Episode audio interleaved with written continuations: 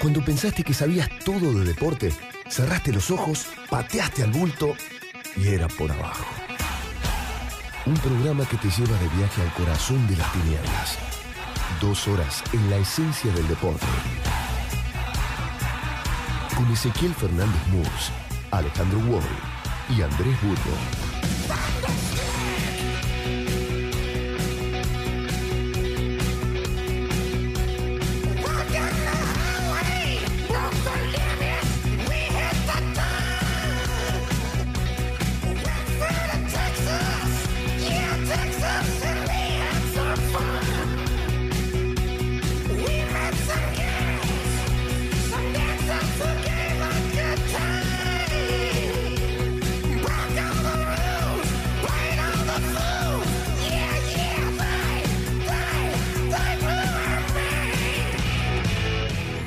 Arrancamos el último Era por Abajo de 2018 y estaba en mi casa allí por el barrio de Villa Urquiza pensando en una apertura para este último programa del año cuando de repente me quedé sin luz. Me quedo sin luz y recordaba que a muy pocas cuadras de donde estaba yo quedándome sin luz y pensando cómo iniciar eh, la apertura de, de este último programa de 2018, se estaba comenzando el homenaje a Osvaldo Bayer. Eh, Osvaldo Bayer, anarquista, sí, pero comprometido. Eh, y humanista, porque sus historias eran historias con rostro. Eh, había personas. Entonces a su historia le daba humanismo. A veces más que anarquista me gustaba decirle a mí, Osvaldo, humanista. Así es como lo veía al gran Osvaldo Bayer que se nos fue en esta semana y se nos fue en los últimos días de 2018. Con su historia de fútbol argentino, Osvaldo nos demostró también su amor por lo popular, su amor por el fútbol y su amor por lo comprometido. ¿eh?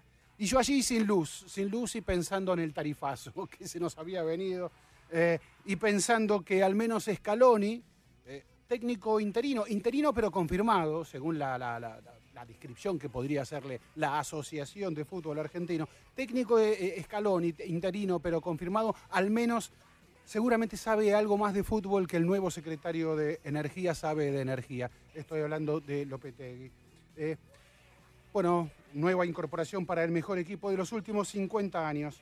Eh, arrancamos 2018 sin luz eh, y es un lugar común. eh, Luces y sombras de 2018. Bueno, yo podría hablar más de sin luz, ni luces ni sombras de 2018. 2018 fue el año en el que se habló como nunca antes de los abusadores, deporte incluido. Curioso, aquellos que difunden nuestras denuncias sobre los abusadores son los que a su vez más controlan, como nunca antes, nuestras vidas. Será la contradicción, la contradicción eterna de la vida. Eh, y para iniciar este era por abajo último de 2018, mejor entonces guiémonos por la luz del maestro, del maestro Osvaldo Bayer.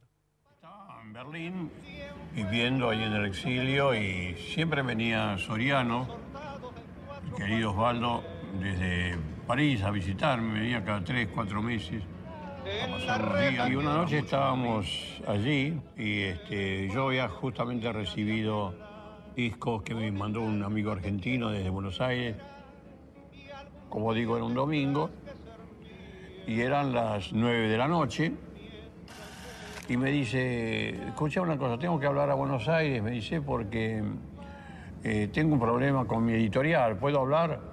Y le digo, sí, cómo no, anda, eh, con, el editorio, con el editor, sí, anda. A la habitación de al lado fue a hablar por teléfono. Y yo calculé, 9 de la noche, hora alemana, hora europea, son las 4 de la tarde, hora argentina. Terminó el primer tiempo y no va a hablar con el editor, va a preguntar cómo salió el primer tiempo de San Lorenzo. Porque era un hincha de cine. Este, bueno, y tomando unos whiskies.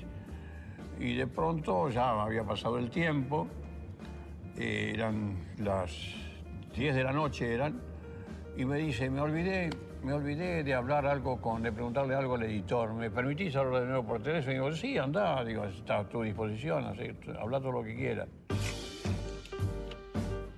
Yo calculé, terminó el partido, un, un cuarto de hora de- de descanso más 45 minutos, una hora. Es decir, que terminó el partido va a preguntar cómo salió San Lorenzo. Y como a mí no me gusta que me metan la mula, que hablaba con el editor y fue a preguntar por los partidos de fútbol, cuando volvió yo lo miré así con desprecio y le dije, yo no sé cómo vos podés ser hincha de un club que tiene el nombre de un cura. Por Lorenzo Massa, que es el cura que fundó San Lorenzo. Se vio descubierto, entonces se agarró muchísima bronca y se fue a dormir. A la mañana siguiente yo había preparado el desayuno, no, no salía de la habitación, no salía. Al final salió, todo medio dormido, no me saludó, se puso a tomar el café y de pronto me mira y me dice, porque yo soy hincha de Rosario Central, me mira y me dice, yo no sé cómo vos podés ser hincha de un club que como nombre tiene ese artefacto con que rezan las viejas.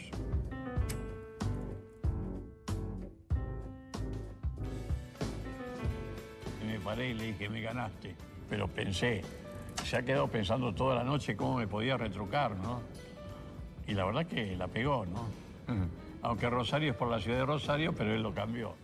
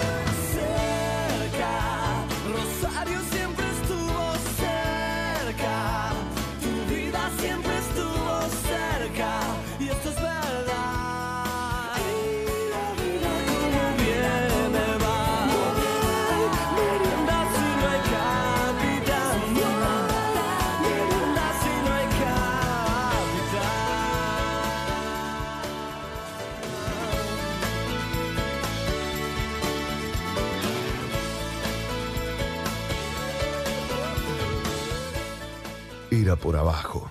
Viernes de 20 a 22 en la 1110.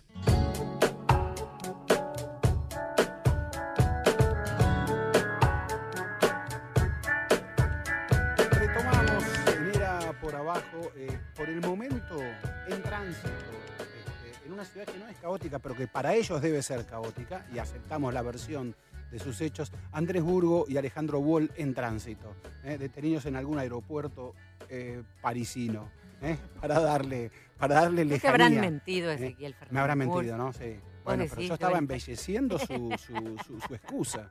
¿eh? No, deben estar ¿Eh? al caer, como decía la tía. Al caer. que Como es el último programa del año, yo creo que me han castigado Sí. por algunas cosas. Este, tu- tus ausencias en Madrid, por ahí. Asum- asumo, asumo algo. Lo- el papelón que están cometiendo Wall y Burgo es que llegó el invitado antes que ellos. Qué vergüenza. Eh, Eso sí que, eso sí Qué que no se hace. Ya, Vos ya invita- llegarán. Vos invitaste para el cumple y llegan los invitados y vos no estás. ¿Viste? Buenas noches, Dani Arcucci, eh, queridísimo colega. ¿Cómo amigo. anda, Ezequiel? ¿Cómo estás? Este- El- La culpa es mía, porque ¿Por a mí habitualmente se me hace temprano. No, O sea, yo sé que vos tenés el- un problema no, con la culpa, pero no, no, no, no. Y con- acá y no con los horarios. Y con los horarios. No vengas aquí a, a- a extirparlo. ¿eh? Bueno, Es una forma de justificar a, a mis otros dos amigos. Ah, muy bien. ¿Cómo anda, Ezequiel? ¿Bien? Bien, bien. Forma bien. parte, esto que contabas, lo podemos decir de lo que Sí. estábamos charlando un segundo antes en, Sí, en la pausa, que Claro. este invento tuyo de que están atrapados en algún eh, aeropuerto parisino Sí. y hablábamos de, de los últimos acontecimientos románticos, este, de, que tiene que ver en este caso con el fútbol y lo que se relata. Y yo mi experiencia con el Mundial 86, que de haberlo vivido ahí aparte, de, de haber sido parte y después, 30 años después, tener que recrearlo, no yo, sino en la voz de Maradona, eh, con, con su libro, nuestro libro, digamos, pero es su libro, así ganamos la copa. Y, y que era lo que Diego quería recordar, o sea, no, no es lo que pasó, es lo que Diego recordaba 30 años después. Y a mí eso me parece, me parece que hay que aceptarlo. Eso. Completamente. Sí. A ver, no estamos reconstruyendo el asesinato de nadie. No, ¿eh? no, no, totalmente. Estamos reconstruyendo emociones. Sí, sí, Pues sí. de eso se trata, Sí, sí, sí. de reconstruir emociones. ¿Y cómo se recuerda la emoción? Claro, claro. y es que seguramente es muy selectiva. Bueno, es la memoria selectiva, ¿no? Exactamente. Bueno, lo, lo vimos mucho este año, Ezequiel, con, con el tema de- del mundial que compartimos, que compartimos tan íntimamente. Sí. este, que ellos decían, no, nunca en la historia pasó esto, pero mirá que los jugadores... er-". Y uno va a la historia y pasó 70 veces. O sea, los jugadores del 86 se reunieron, eh, nuestro colega, querido colega José Luis Barrio, es testigo, testigo Sí, directo, claro. los escuchó a los jugadores, este, realmente, no digo conspirar contra Bilardo, pero sí decir, che, estamos mal.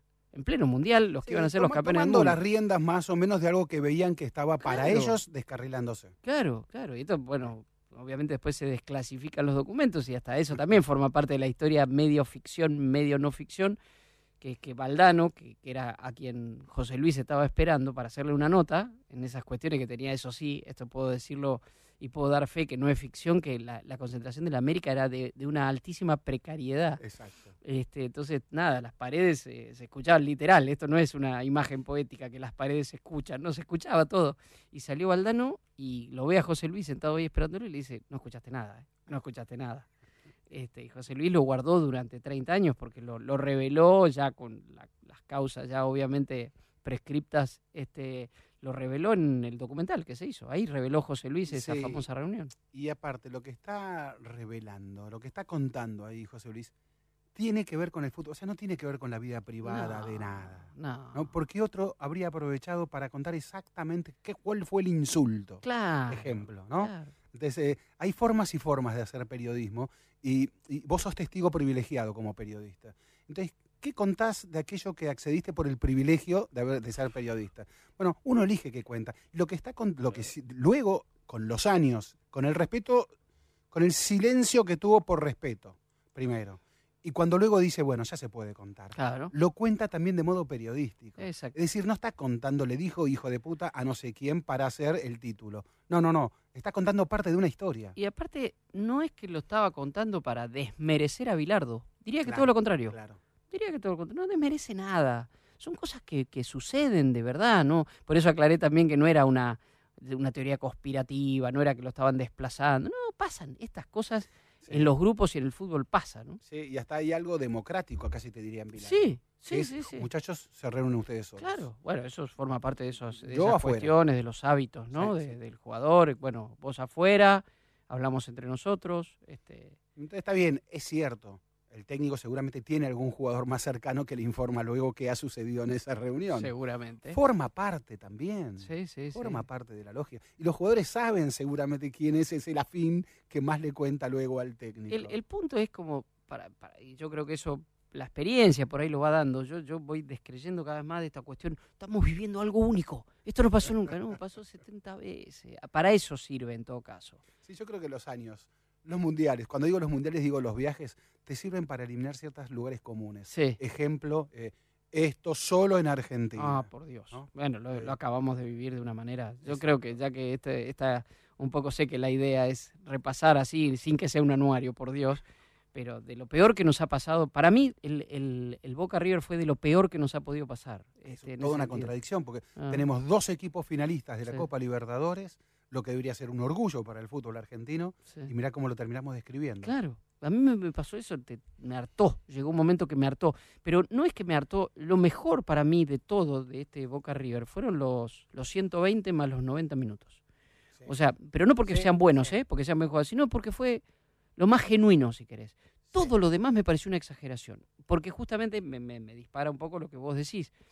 El nunca visto, es una pasión única. Bueno, debemos revelar, nosotros tenemos nuestro chat de casa Taganskaya, vos no porque te- otra vez me perdiste el celular, pero bueno, no se importa. Se tiró a dar por el Este, y alguien no- no dijo, volvió. había un, un copy ahí con una imagen de televisión de, de Donofrio y decía, la pasión en Sudamérica es una. Y alguien de nosotros escribió, tenemos que dejar de hablar de la pasión, por lo menos por un par de años, dejar de hablar de la pasión y que somos únicos. Este, mira, el otro día, viste que yo soy muy red social, ¿no? Sí. Eh, pero también lo, lo lindo, y sigo un par de... Te, lo he criticado a veces. Sí, ya lo sé, ya lo sé, que tengo que tener cierto velo que yo no lo tengo nunca, pero eh, sigo una cosa que son de viejos estadios, old pictures, este, viejas fotos de fútbol. Hay una foto de West Ham Crystal Palace de los años 40, debe ser, que vos ves la tribuna atrás, es como una pared de gente, pero una pared. Y vos decís, no es que solo en Argentina los estadios así, no es. A ver, yo no, no, no desmerezco, ¿eh? Al contrario, pero quiero decir, nos tenemos que sacar eso de que somos únicos. O sea, yo vi campeón a Maradona en el San Paolo, el segundo escudeto. ¿Sabes lo que era el San Paolo? ¿Sabes lo que era? Y realmente yo lo veía hervir. Bueno, entonces pasan esas cosas. O la, sea, locura, la locura que hay, por ejemplo, por Bielsa en Inglaterra. por ejemplo. Creemos que solo los argentinos nos vamos a enamorar de un tipo que nos lleva al éxito así. Sí. Que solo los argentinos le vamos a hacer un monumento, una rapsodia bohemia, lo que fuere. Y mira los ingleses lo que están Claro. a Bielsa. Pero vos sabés que, mira, bueno, tiene que ver con Bielsa también y tiene que ver, yo lo pensaba a partir de esto que pasó en estos días, en estas últimas horas con Bielsa, la segunda remontada esta que Sí. tuvo con el. Me- A ver, me uno- pasó algo extraordinario. Yo vi eso, eh, eh, estoy viéndolo por repetición y digo, ah, este es el partido de hace tres días. Claro, porque no, no, no, no, era, un partido nuevo. era un partido nuevo, Cuando me avivé que los goles eran distintos, digo, ah, no, pero este, otra vez 3-2 en el descuento. tal digo. cual. Pero voy a que, eh, yo, yo sé que a Bielsa se lo critica, yo me considero bastante bielcista. No bielcista bobo, pero me considero, me gusta mucho cosas que transmite.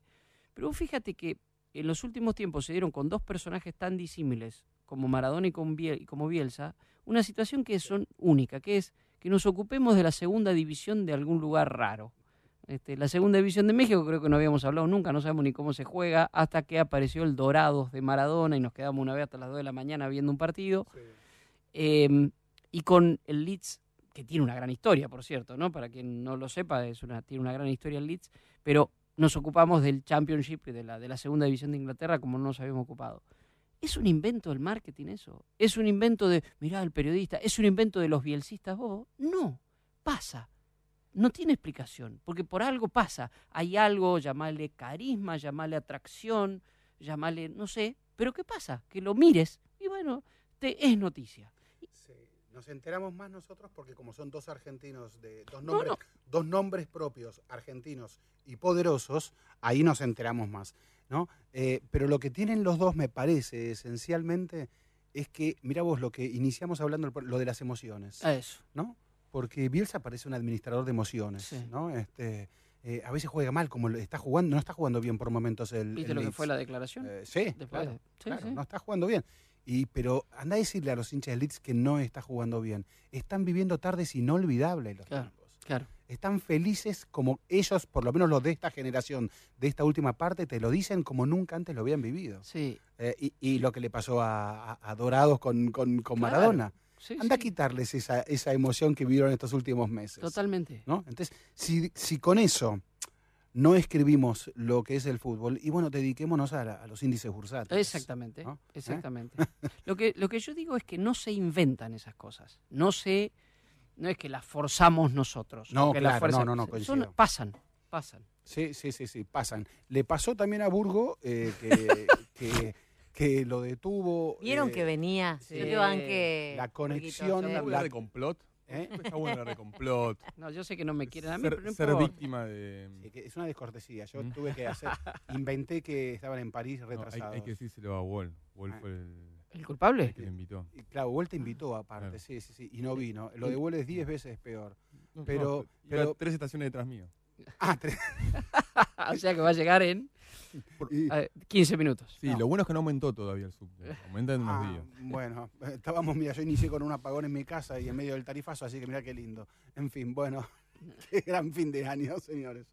Eh, estábamos diciendo con, con el amigo Arcucci, eh, hablando de, de- en este intento de ejercicio de 2018, y, y cómo recuerda uno las cosas, cómo las cuenta. ¿eh? ¿Cómo las cuenta la emoción de lo que uno vivió, lo que vivió? ¿eh? ¿Cómo fue? No.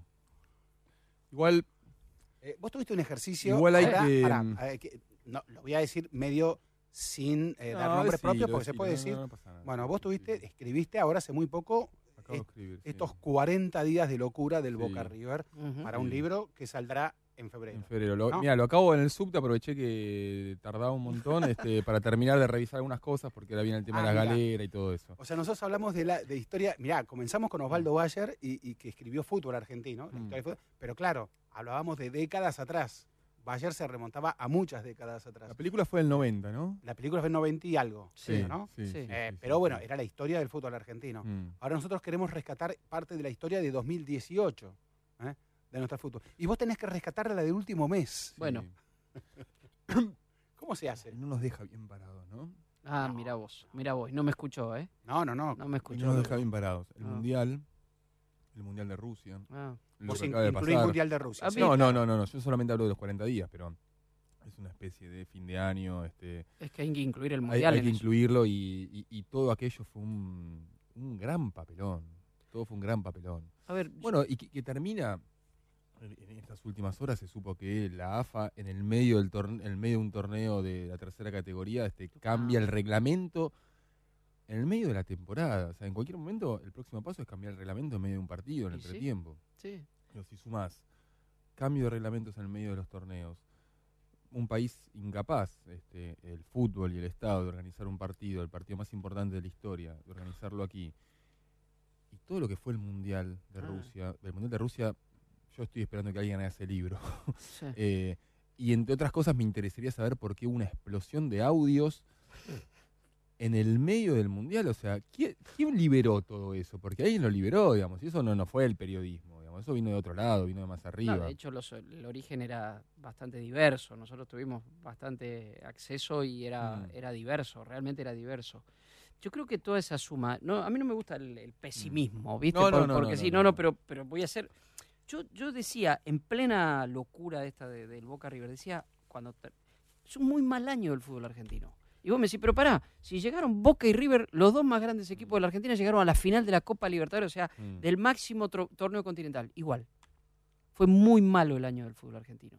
Y, y creo que si uno tiene que darle, ponerle un lugar a la ínfima o grande derrota del, de River contra el Alain, Sí, tiene más que ver con eso, para mí. Sí. O sea, en el, en el, en el balance. ¿Por qué? Mm, Porque creo que empeoramos en esa cuestión del ombliguismo. mm. O sea, llegó un momento que lo único que le importaba a Boca y a River era Boca y River. más que no la final de Más Libertadores. que todo, más que, más que la, claro, porque a River le sí, importaba sí, que claro. Boca es La curioso porque final de Libertadores era un extra. sí, Lo Sí, importante sí. era que el otro perdiera. hoy creo que se lo escuché a, a Juan Pablo hoy a la mañana, que por cierto hoy vengo de, de- de programas en continuado porque fue un programa muy emotivo, fue el último de No Somos Nadie, y dijo una cosa muy rápida, muy al pasar que me encantó. Ganar era un alivio.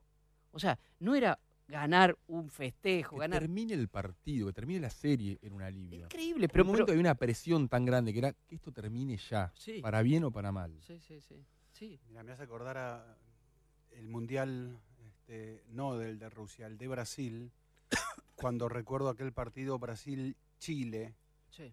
penales, ¿no? El de Pinilla en el travesaño. Exacto. Y, y nunca, nunca me vi en un estadio así, en el país do futebol, en el país do samba, de la alegría. Y era un estadio que era histeria pura. Ajá. Eh, pero era, era, era insoportable, la verdad, la gente que estaba en ese estadio. De, de- en cualquier momento se infartan 70.000 personas todas juntas. Sí. Eh, y cuando eh, se produce la definición que consagra a Brasil Mm. a la semifinal ¿no? Sí, de- sí. del Mundial, Acuerdos Eh, de final. eh, a cuartos de final, Mm. perdón, lo que hubo no fue alegría, fue alivio. Claro.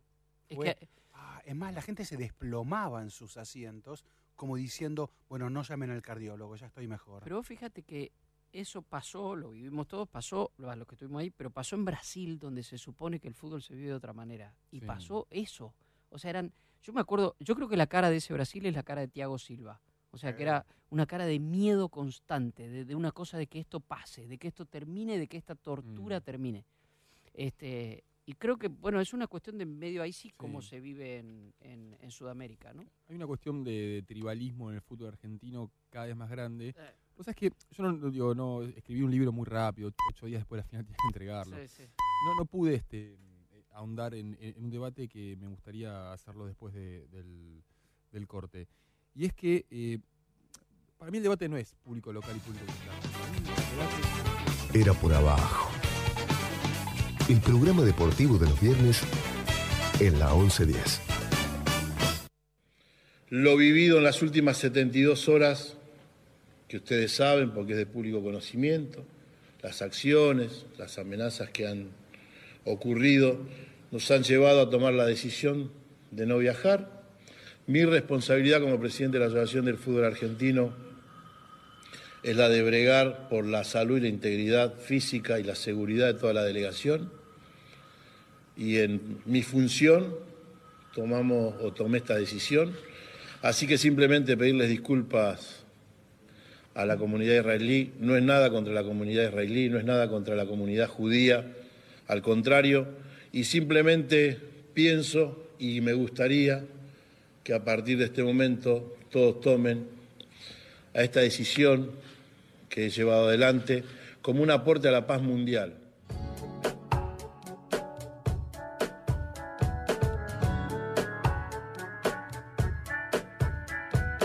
bueno, por la paz mundial de Chiquitapia.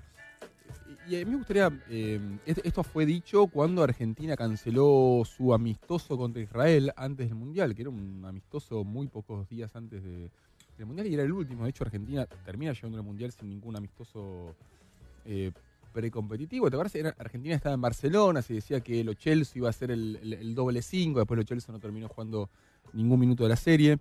Eh, más allá de eso, eh, la, humilde experiencia que tuve en estos días en, eh, Madrid, o yendo hacia Madrid, eh, me llevó a pensar en algo que yo le había escuchado a Cantero, que es el tema de las tribunas mixtas. La verdad, a mí me da igual si habilitan, como Macri intentó, 5.000 lugares para los visitantes en los partidos, o 10.000 o 15.000. Yo creo que un buen sistema, al menos para probar, no deja de ser algo fantasioso hasta ingenuo.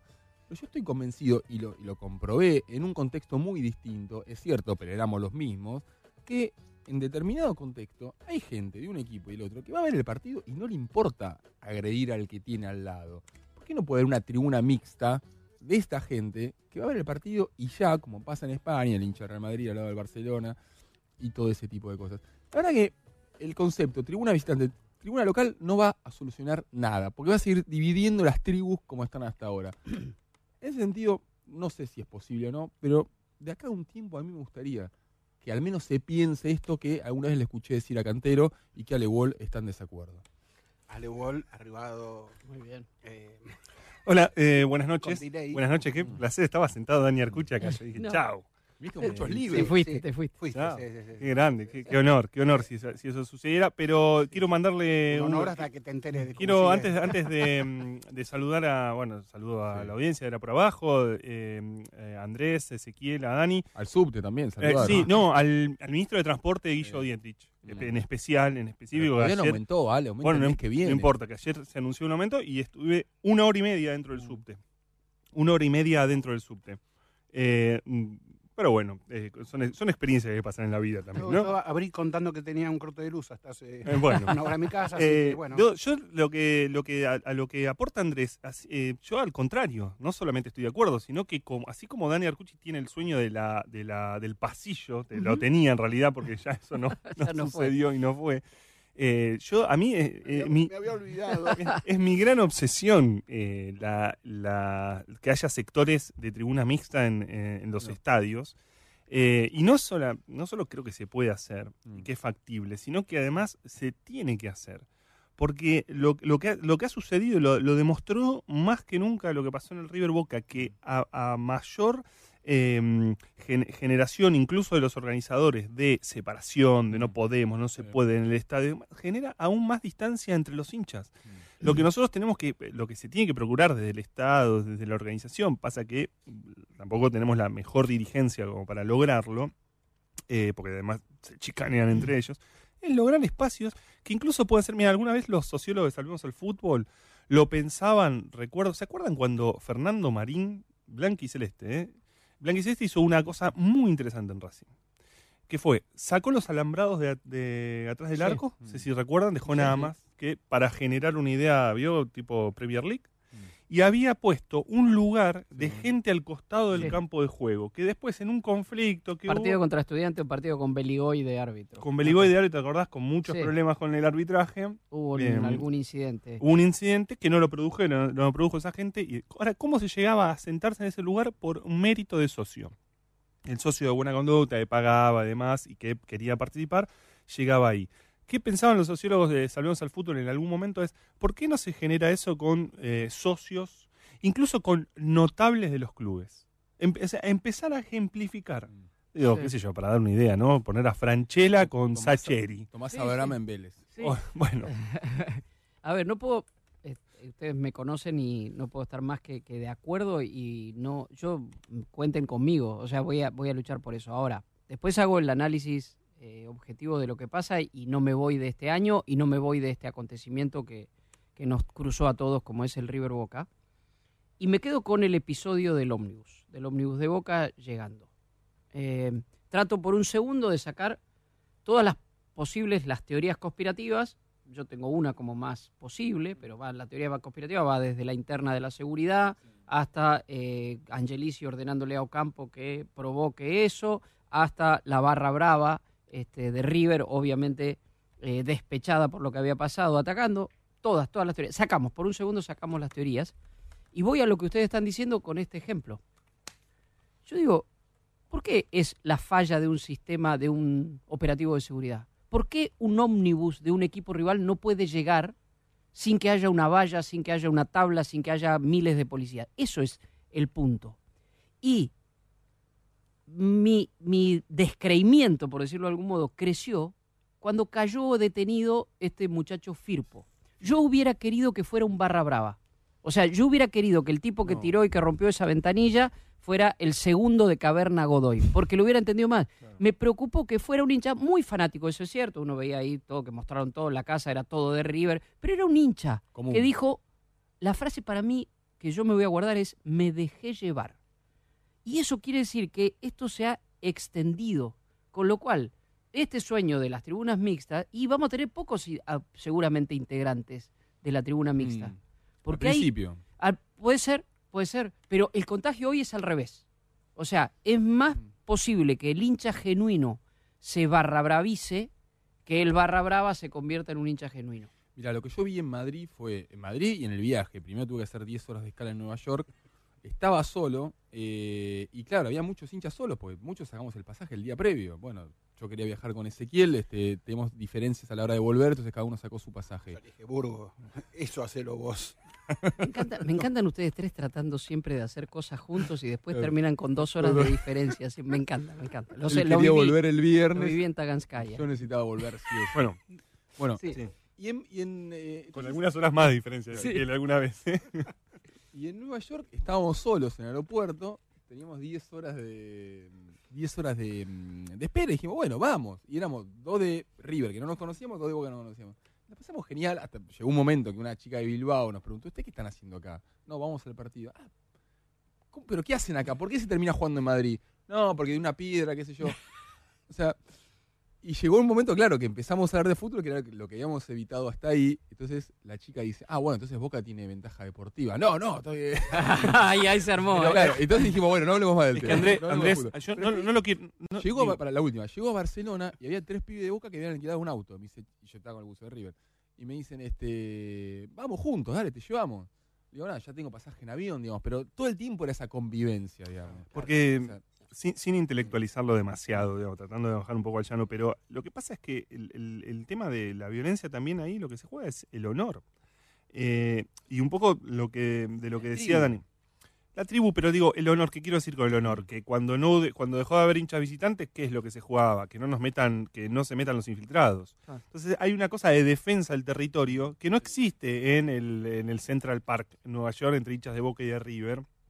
Y que si vos también lo generás en la tribuna, en la cancha, es lo mismo, digo, que en los 80 era ro- robarse la bandera. Parece inocente a esta altura, pero eran algunos que robaban la bandera y se la llevaban. Y el, problema de la violencia es que, que cruza a barras, a hinchas no barras, no organizados, es que se, se juega mucho del honor ahí. Entonces hay que desestructurar eso de alguna manera y los únicos que pueden desestructurar son los que aplican políticas públicas sobre eso.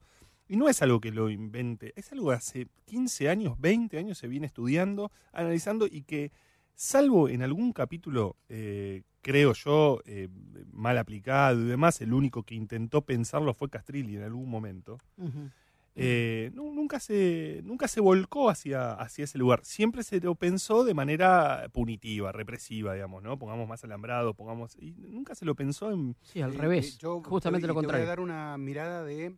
A ver, tenemos, eh, claro, eh, seguridad de este gobierno. La cara es Patricia Bullrich y guay, agárrate. Eh, pero quien está a cargo de Tribuna Segura, Guillermo Madero, caminaba por la Castellana horas, cuatro horas antes del superclásico de la final de vuelta allí en el Bernabéu y miraba fanzone de River, fanzone de Boca y había escuchado cómo las autoridades de seguridad españolas le habían dicho, no, no, sí, sí, sí, va a haber alcohol también, sí, sí, sí. Y, y- y va a haber entretenimiento también para ellos. ¿eh? Eh, entonces, ¿cómo en lugar de enjaularlos, ¿eh? la hacían pasar bien, aunque pareciera que estaban enjaulados? Porque Sí. era fanzone de River, fanzone de Boca. Pero ¿qué había allí? ¿Eh? Había, vamos a pasarla bien. ¿eh? No van a quedarse estáticos, enjalados, esperando que digamos, ahora sí, pasan y entran al estadio. No, tengan actividad. ¿eh? Mm. No estén pensando en cómo agredir al rival, pásenla bien entre ustedes. Ah. ¿eh? Y, y- y entonces esto también va con la teoría de, a ver, ¿qué se hace para construir eh, dentro de que, eh, en definitivas, tratemos a la gente como gente? Bueno, ese es un punto, Ezequiel, y porque muchos de los testimonios de- del monumental de ese día, de la gente que estaba entrando, cuando todavía no había pasado nada, era horrible. O sea, el operativo era un desastre. sí, sí. Entrar, pero ahí Yo no yo digo operativo de seguridad, ya digo operativo simplemente para ingresar al estadio. Era una tortura entrar al Mm. estadio de a uno, o sea, ya te va predisponiendo mal. Y después está también la cuestión, yo creo que el contexto influye de algún modo. Me, me pareció que Ale iba en un momento por ese lado. Yo me acuerdo el día que queda Argentina eliminada en, en el Mundial de Francia, nosotros en Fox teníamos, el, digamos, como no tenía los derechos, teníamos nuestro móvil afuera del estadio y en mi caso estaba una estación de subte más atrás que la del estadio, con lo cual terminé de hacer el móvil, yo iba con mi mochilita y, y me tomaba el subte y, y el tren de vuelta a Moscú y claro, tomo el subte vacío y cuando llego a la parada del estadio se llena de hinchas argentinos. Y había todo tipo de hinchas, o sea, había hinchas de Newell y de Central juntos. Entonces vos decís, ¿por qué pueden ahí convivir? Mm. ¿Por qué en ese contexto pueden convivir? y no en el contexto de acá. Porque acá no se puede jugar Central Newells. Exacto. Y ahí sí. Y eran un hincha de Central, me senté con los dos, me senté en el medio de los dos. Porque ahí creo que hay- es, es, eh, digo, ese contexto ayuda. Y no hay algo en juego. Digo, eh, Sí, había un, hecho común, o sea, O un, un hecho un- un común. objetivo común, que era un poco el desafío este del Bernabéu. Pasó lo mismo era- en Madrid. Pasan los recitales. Sí, en los recitales pasan los recitales de rock. O sea, en los recitales de, de estadio, los recitales, y, y más, y sobre todo en los 90, donde había quilombo en las canchas, pero eh, ibas, no sé, ibas a ver eh, a los piojos y había hinchas con de distintas Mirá, camisetas. A mí me ayudaba mucho estar en contacto con hinchas de boca porque me bajaba la presión, hasta me me bajaba la tensión. Al mismo tiempo me ayudaba a ponerme en el lugar del La otro. presión también te Sí, bajaba. Sí. me, sí. me gustó el lapsus. eh, me- me- me encantó. Al mismo tiempo me, ayu- me ayudaba a estar en el lugar del eh, a pensar en el lugar del otro, que es algo que en el fútbol no pasa. Eh, pero claro, dos horas después de no estar en contacto con nadie, leer 50 mensajes de hincha de River, otros 50 mensajes, de- es como que ya contra estos putos no podemos perder. O sea, volvés otra vez al, al- al- A esta cuestión de- tribal de solamente estar con los míos y pensar en los míos y que los otros son enemigos y son rivales y hay que ganarles sí o sí. Algo que dejas de pensar cuando estás en contacto con ellos. Yo por eso pensé en ese momento en la idea que están diciendo ustedes, que dijo Javier Cantero en ese momento, que no hay que separar, separar, separar. Tenés que unir. Tampoco forzar, digamos, No, la no, cuestión de el hincha de River abrazado al hincha de Boca. Pero, eh, Convivencia. a ver, pero eso. lo que estás contando hoy, y, está bueno, Mm. yo me encanta escucharte, bueno, Ale también cuando habla por ahí de... Mm. Yo, yo la verdad confieso que he perdido el ser hincha. O sea, yo soy hincha Racing, todo el mundo lo sabe, siempre lo Sí. dije, pero, pero yo le dejo mucho, soy demasiado racional Mm. como hincha. Mm. Eh, lo que no me, lo que eso no impide, que vi, me gusta esa cuestión Mm. de decir, bueno, tener una identificación. Lo que yo creo que, que nos pasó y este año se, llevó a un extremo es esta, es, es como una especie de desmesura y es una, yo digo, sobreactuación. Por eso me gusta escucharte a vos, porque vos lo vivís, vos también lo vivís, pero hay una sobreactuación. Hace muy poquito compartimos nosotros, otra vez voy a mencionar nuestro chat de Casa Taganskaya, el documental este inglés de Copa 90, que trabajan de manera extraordinaria. Lo estuve, lo volví a ver y lo estuve repensando mucho. Y creo que es una extraordinaria eh, factura técnica tiene, periodística, Ah. trepidante, encontré yo, es un la relato edición trepidante, no parás, no puedes dejar de mirarlo, no parás. Ahora, después de verlo muchas veces, me parece un tremendo lugar común, donde no vinieron a buscar y descubrir, vinieron a buscar lo que ellos ya se imaginaban que era. Realmente no conozco muchas personas como ese hombre que está con una corbata ahí, como sentado como en un escritorio así, y dice, no, mis hijas no usan ropa roja y blanca. No usan ropa roja y blanca. ¡Wow! Es una pelotuda excepción.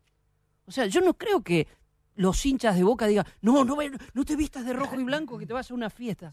O sea, era, no, los millonarios y los bosteros. Es casi la exageración de lo que sabemos. Parece un manual. Entiendo Uno perfecto. toma un manual, el manual de primer grado, y dice, che, vamos a explicar a River y a Boca. Nada más que contado con una factura técnica brillante. Pero insisto con esto, para mí esto es el concepto más importante. No es vamos a descubrir cómo es un Boca River.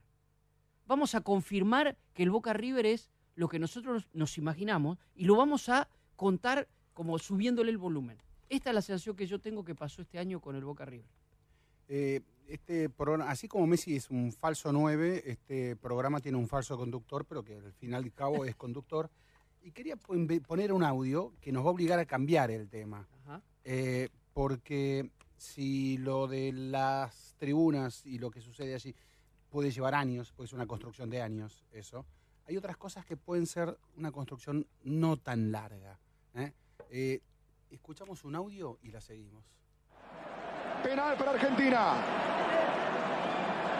Penal para Argentina, Messi para darle. Messi. Va Messi para el penal para Argentina. 1 a 1. Messi. Messi, Messi, Messi. Messi, Messi, Messi, Messi, Messi, atajó arquero. Panega, Panega al centro,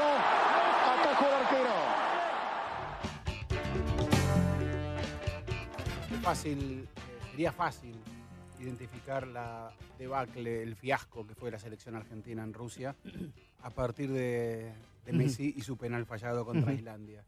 Eh, a la luz de, a ver, ¿cuántos meses pasaron ya? ¿Seis meses? Sí. Sí. Eh, San Paoli seis meses después consigue un trabajo en el Santos, equipo de mitad de tabla en Brasil, con inclusive hasta me dicen con chances de descenso si no Eh, problemas eh, problemas de, de- de permanencia. Exactamente. Este Eh, año. Este año sí. Messi se fue de la selección, dicen que volverá ya en marzo. Eh, ¿qué, qué vemos? Eh, a ver, es- Rusia 2018 sucedió a 60 años, digo bien, de Suecia 58. Sí. No estoy queriendo decir que fue el desastre de Suecia, el desastre de Rusia, pero sí que de las cosas se aprende algo. sí. ¿ah? Bueno, ¿qué se puede aprender de Rusia 2018?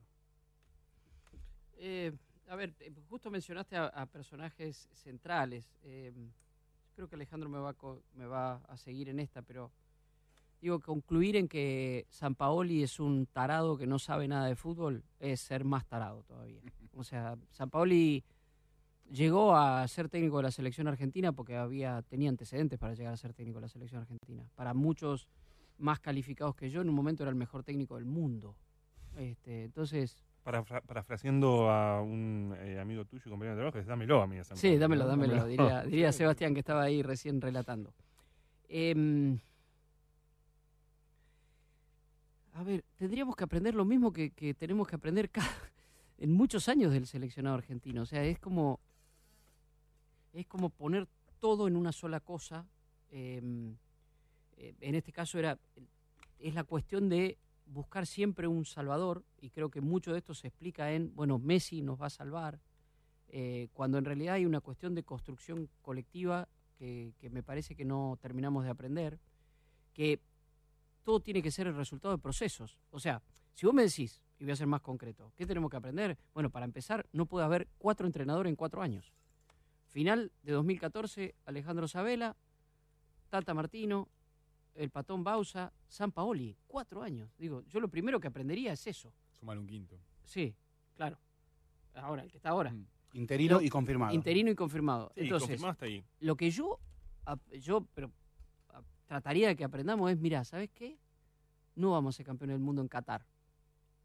Por ahí somos campeones del mundo en Estados Unidos, Canadá, México. Pero en Qatar no sé si vamos a ser campeones. No sé. Trataría de aprender eso. Ahora, no, evidentemente no aprendimos nada. Bueno, y perdón, ¿eh? Y saco la conclusión ya antes de tiempo. Sí. Vos me decís que aprendimos de Rusia, absolutamente nada. La AFA La no forma en la que se AFA no eligió a aprendió nada. Scaloni nos demuestra que no, se Claro. apren- no aprendimos nada. A, eso te quería apuntar porque cuando volvimos de Rusia, y no sé si en Rusia, pero me acuerdo que cuando volvimos de Rusia estabas como decidido a yo quiero colaborar Sí. eh, para salir a sacar adelante, sacar adelante esto. Bueno, tuviste incluso contactos con este, con gente del fútbol y demás, intercambiando ideas, pero después de Rusia, y esto a esto iba, todo lo que pasó con la designación, yo recién dije, Andrés me puso mala cara, dije, todavía no, no, confirmado, sí, confirmado hasta después de la Copa, hasta la Copa América. No, no, Pero- cara de sorpresa. Sí, sí. Ah, pero después de la Copa, o sea, después de la Copa América, dependiendo de cómo le vaya a Argentina, porque qué nos va a pasar, que si a Argentina le va bien en la Copa América, que está es el campeón, Scaloni va a seguir, porque quién va a decirle Y si algo le a va mal, se va a ir. Y si le va mal, se va a ir. ¿Este es el año, perdón, sea- ¿es el año en que empiezan las eliminatorias? Después de la Copa América, Claro. claro. En octubre. Claro. En octubre tenés, bueno, eh, empiezan para, creo para otros, este, otras confederaciones empiezan en marzo. Pero eh, de- la- de- después de, de- de Rusia, todo lo que pasó, incluido hasta hoy con la relación a la selección, incluido la idea de que bueno, Messi da entrevistas y no habla de la selección, es todo lo que no había que, lo que no, No, había que hacer. por eso no aprendimos absolutamente nada. O sea, pensemos en lo que decía, digo, porque si no, también porque si no uno está en, esa posición crítica, decía antes que no quiero ser pesimista, y llega un momento que sí, que te pones en un lugar donde querés aportar, querés que se sume, y, bueno, se sugerían cosas. ¿A quién llamaron? O sea, ¿a qué, ¿a qué referentes, tipos con experiencia? Pero no digo para llamarlos para hacer lo que digan, pero sí para escucharlos. Referentes, miren, ¿saben qué? Vos dijiste el 58 recién. Bueno, ustedes saben que yo tengo una teoría que es que murió y el otro día el flaco Menotti me lo aceptó. Nada más que él dijo que murió antes.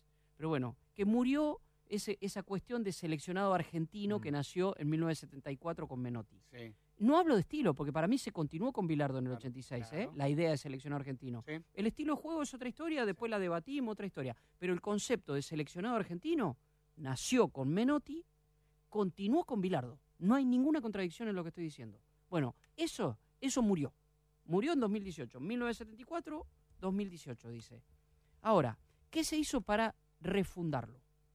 Yo que hubiera hecho, por lo menos, y esto es lo que proponíamos. ¿Saben qué? Llamen a Menotti. Lamentablemente, Bilardo no está bien de salud, pero si estuviera bien, llamarlo. Llamen a Sabela. Llamen a Peckerman. Llamen a referentes que piensen. Más jóvenes, nuevas generaciones. Javier Zanetti. De verdad. Pero no digo hacer un cabildo abierto, una asamblea permanente. Pero escuchar, sentarse ahí en ese hermoso predio del AFA. Este, sentarse ahí, escuchar. Alguien que más o menos nuclee todas esas ideas y sacar algo y después decir, miren, ¿saben qué? Vamos a hacer esto. Este es el proyecto. No elegir al pobre Scoloni, que realmente pobre, es el menos culpable de toda esta historia, ¿eh? No, se lleva bien con los pibes, se lleva bien con los jugadores. Claro, Scaloni fue inteligente, dice lo que por ahí se quiere escuchar, sacó a los viejos, puso a todos pibes nuevos.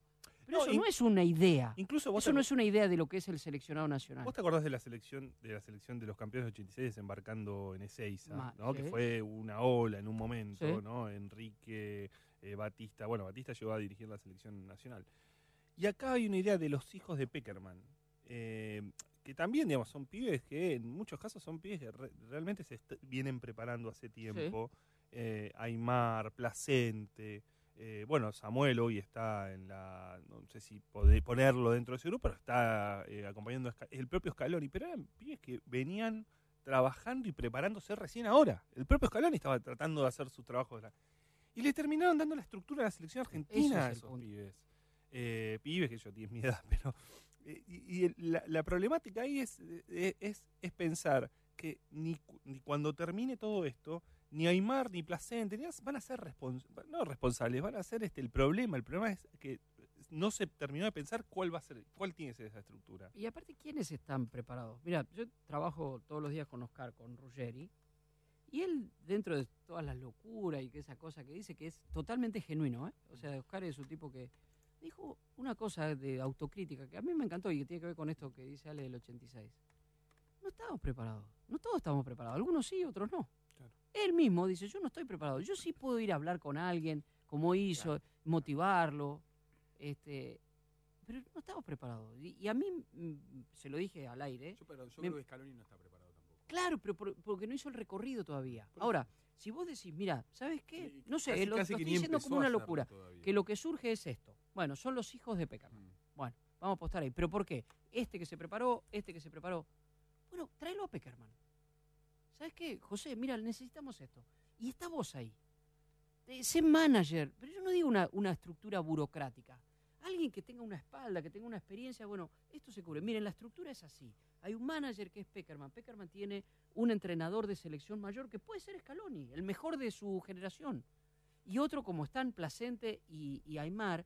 A ver, hay una cosa que ha quedado tapada por todo este barro, por todo este lodo, que es esa estructura de juveniles que va por debajo de la sub-20, que tiene a Hermes Decio como cabeza. Hermes Decio se formó para ser entrenador de juveniles, a él no le importa ser entrenador de, de mayor, eso ya es un buen indicio. Después dicen, eh, los ponen a, a Placente y a Aymar porque, y no tienen experiencia. No, pero al lado de Placente y Aymar hay entrenadores que no- ni sabemos los nombres. Es más, yo que me encanta este tema, me apúrame, decime el nombre, no lo sé. No sé, el de la sub-17 y la sub-15. Pero son tipos que se formaron para eso. No, justamente no los conoce nadie porque no tienen marketing y demás, pero se formaron y están trabajando con Aymar y con Placente. Bueno, eso es una idea. Bueno, esa idea ahora quedó, está medio ahí tapada. Hay que ver si la integran a todo esto nuevo que se está haciendo. Si no es la idea del sub-20. No. Y después separás al sub-20. No, pero el sub-20 es otra cosa. No, armame todo. Involucrar a los clubes. Pero involucrar de verdad. O sea, de verdad. Eh, eh, que todos los clubes tienen, miren, che, la selección es esto. ¿Saben por qué? Porque es nuestro. A ver, van a lograr, y creo que está pasando cada vez más, estamos cada vez más cerca, en la medida en que este Mundial de Clubes no funcione, que los clubes desplacen a la selección. Y ese día el fútbol argentino va a estar muy mal. ¿Por qué? Porque los mejores jugadores los compran los que tienen más plata. Entonces, los clubes argentinos, como quedó demostrado con River, campeón de América y que perdió con Alain, no tienen tantos recursos como los demás. Entonces, vos que el fútbol argentino, no, porque mi club, porque soy de River, soy de Boca, soy de San no me importa la selección, bueno, te vas a quedar sin la bandera internacional. Porque esos que se van, en el único lugar donde te representan a vos, hincha argentino, es en la selección. Porque no van a jugar ni en Boca ni en River. Y tan es así que han vendido a Juan Foyt, que lo vimos titular ya el último fin de semana con el Tottenham, y ahora hasta hay rumores de que un club alemán se quiere llevar a un tal Sí. ¿eh? que tiene apenas un puñado de partidos en la primera de Boca. Vamos Era por abajo. Todo sobre el deporte local, nacional e internacional. En la radio de tu ciudad. Impresionante momento. Todo Boca, incluido Andrada, su arquero, buscando el córner, viene el centro. Sacó con una trompada el arquero Armani y se la lleva Quintero. Tomá y andate, le dice al Piti, el Piti. El Piti solo. Va a ser gol del Piti. Delante de la pelota va a entrar con pelotito del arco. Gol, gol, gol, gol, gol, gol. ¡Gol! ¡Gol! De Boca a River ya está. Pero me interesaba el audio por el Piti Martínez. ¿no? Eh, Porque el Piti ya se nos va. eh, 10 millones de dólares a- que le quedan a River, Sí, al Ri- Atlanta United. Pero mi, mi- mi- mi indecisión del Piti. Poco más. Porque, a ver. No, pero le quedan a, a River le queda eso. No lo vende Eh, por la cláusula de rescisión. Sí. Lo pagan 10 millones de dólares. Vale tanto como Magallán, casi. No, claro, es- Mi pregunta es, ¿no está para un... Y no, no sé la respuesta, ¿eh? Ah. ¿No está para un Betis? ¿No está para un Valencia? ¿No está para un Málaga? Bueno, ahí yo te, te re- y, y- y tengo más datos. o te sea, retrucaría cómo el superclásico termina en la MLS. Sí, pero ya estaba antes. El Piti tema- Martínez en, la- en el- en Atlanta y, y ¿Por qué se va a México? Barros Ah, Esqueloto. no se va a, a- a Europa. Hay una cuestión de Europa no mira a Argentina. Hay una cuestión de edad y de pasaporte. Es una eh, pasemos por ahí. Yo yo pienso Entiendo que- pasaporte, sí. Sí, sí, el tema del pasaporte y el tema de la edad es central en ambos casos. 25 años. Eh, 26 mesas para Y 27. 25 el Piti. Sí, el- y el Piti tiene mucho que ver esto. Y otra cuestión agrego a esto, al, al tema de la final. Esta operación está cerrada desde hace eh, dos meses Sí, y medio. sí. Eh, con lo cual, mm, no es que le cambia la valoración y ya estaba firmado, cerrado, listo. Estoy seguro que Piti después del, del- de, la, de la final de la Copa Libertadores valía más y posiblemente algún club podría haber obviado un poco la cuestión del pasaporte, aunque no sé si tanto. Porque también tiene que ver con la valoración tengo. del fútbol argentino. La otra mirada que yo tengo es mu- mucho más, este, si se quiere, sesgada, bien subjetiva, porque viví, me tocó vivir esa experiencia de cuando vos vas a un lugar, me tocó ir a ver eh, Atlanta, Chicago. Atlanta, claro. Claro, no en, no en Primera Villa vez Crespo, metro. no en Villa Crespo, sino en Georgia. Este, Disculpen. y, mm, y me impresionó mucho lo que están haciendo ahí. Me impresionó mucho lo que están haciendo ahí.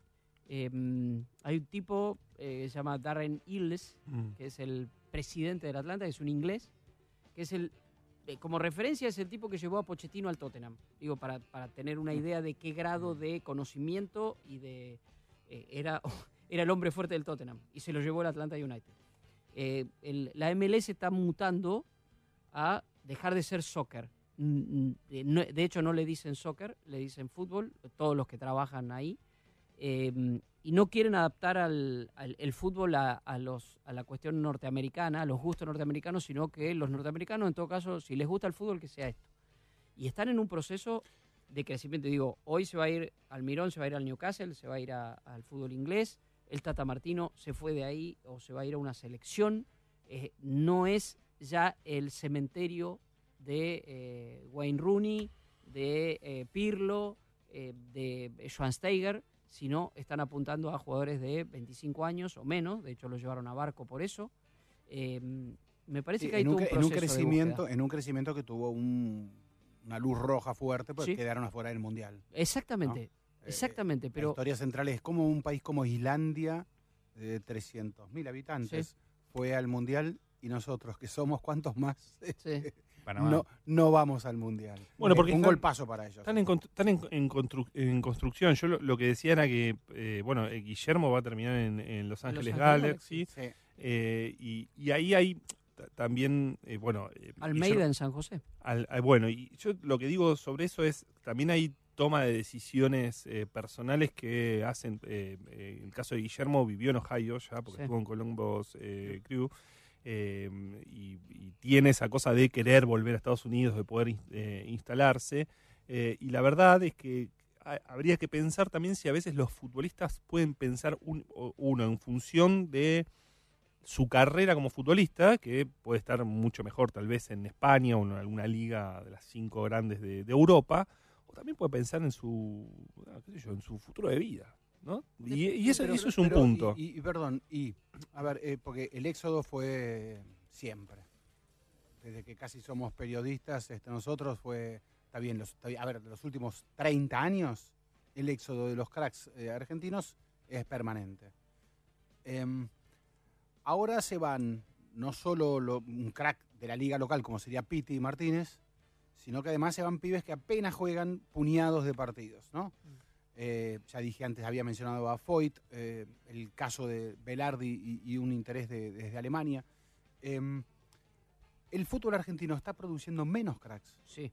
Entonces, eh, si se van los que alumbran ahí con veteranía de 25 años como el Piti Martínez, o los que prometen con ese puñado de partidos en primera, se van así, entonces la Superliga local está sufriendo como nunca. Bueno, eh, perdón, eh, eh, me van a ayudar porque me, me falta un nombre de todo, ese- de todo este rompecabezas, pero tanto Boca como River, más allá de cómo haya terminado el año para cada uno, este, queda a las claras como terminó, tanto Boca como River pierden a su 10. Sí. ¿sí? Uno, este Cardona, se va al Pachuca, no puede pagar. Su, su 10, su 10, que ni siquiera estaba en el banco de suplentes. No importa, no. era su 10. Era su 10. O sea, es el desprecio al número 10 del fútbol Bueno, argentino. eh, a eso iba a llegar. Ah. Eh, eh, River, sí, a su 10 y tal vez al jugador más importante de la era Gallardo. Sí. Más de- sí, determinante, ¿no? Más determinante, desequilibrante. más desequilibrante.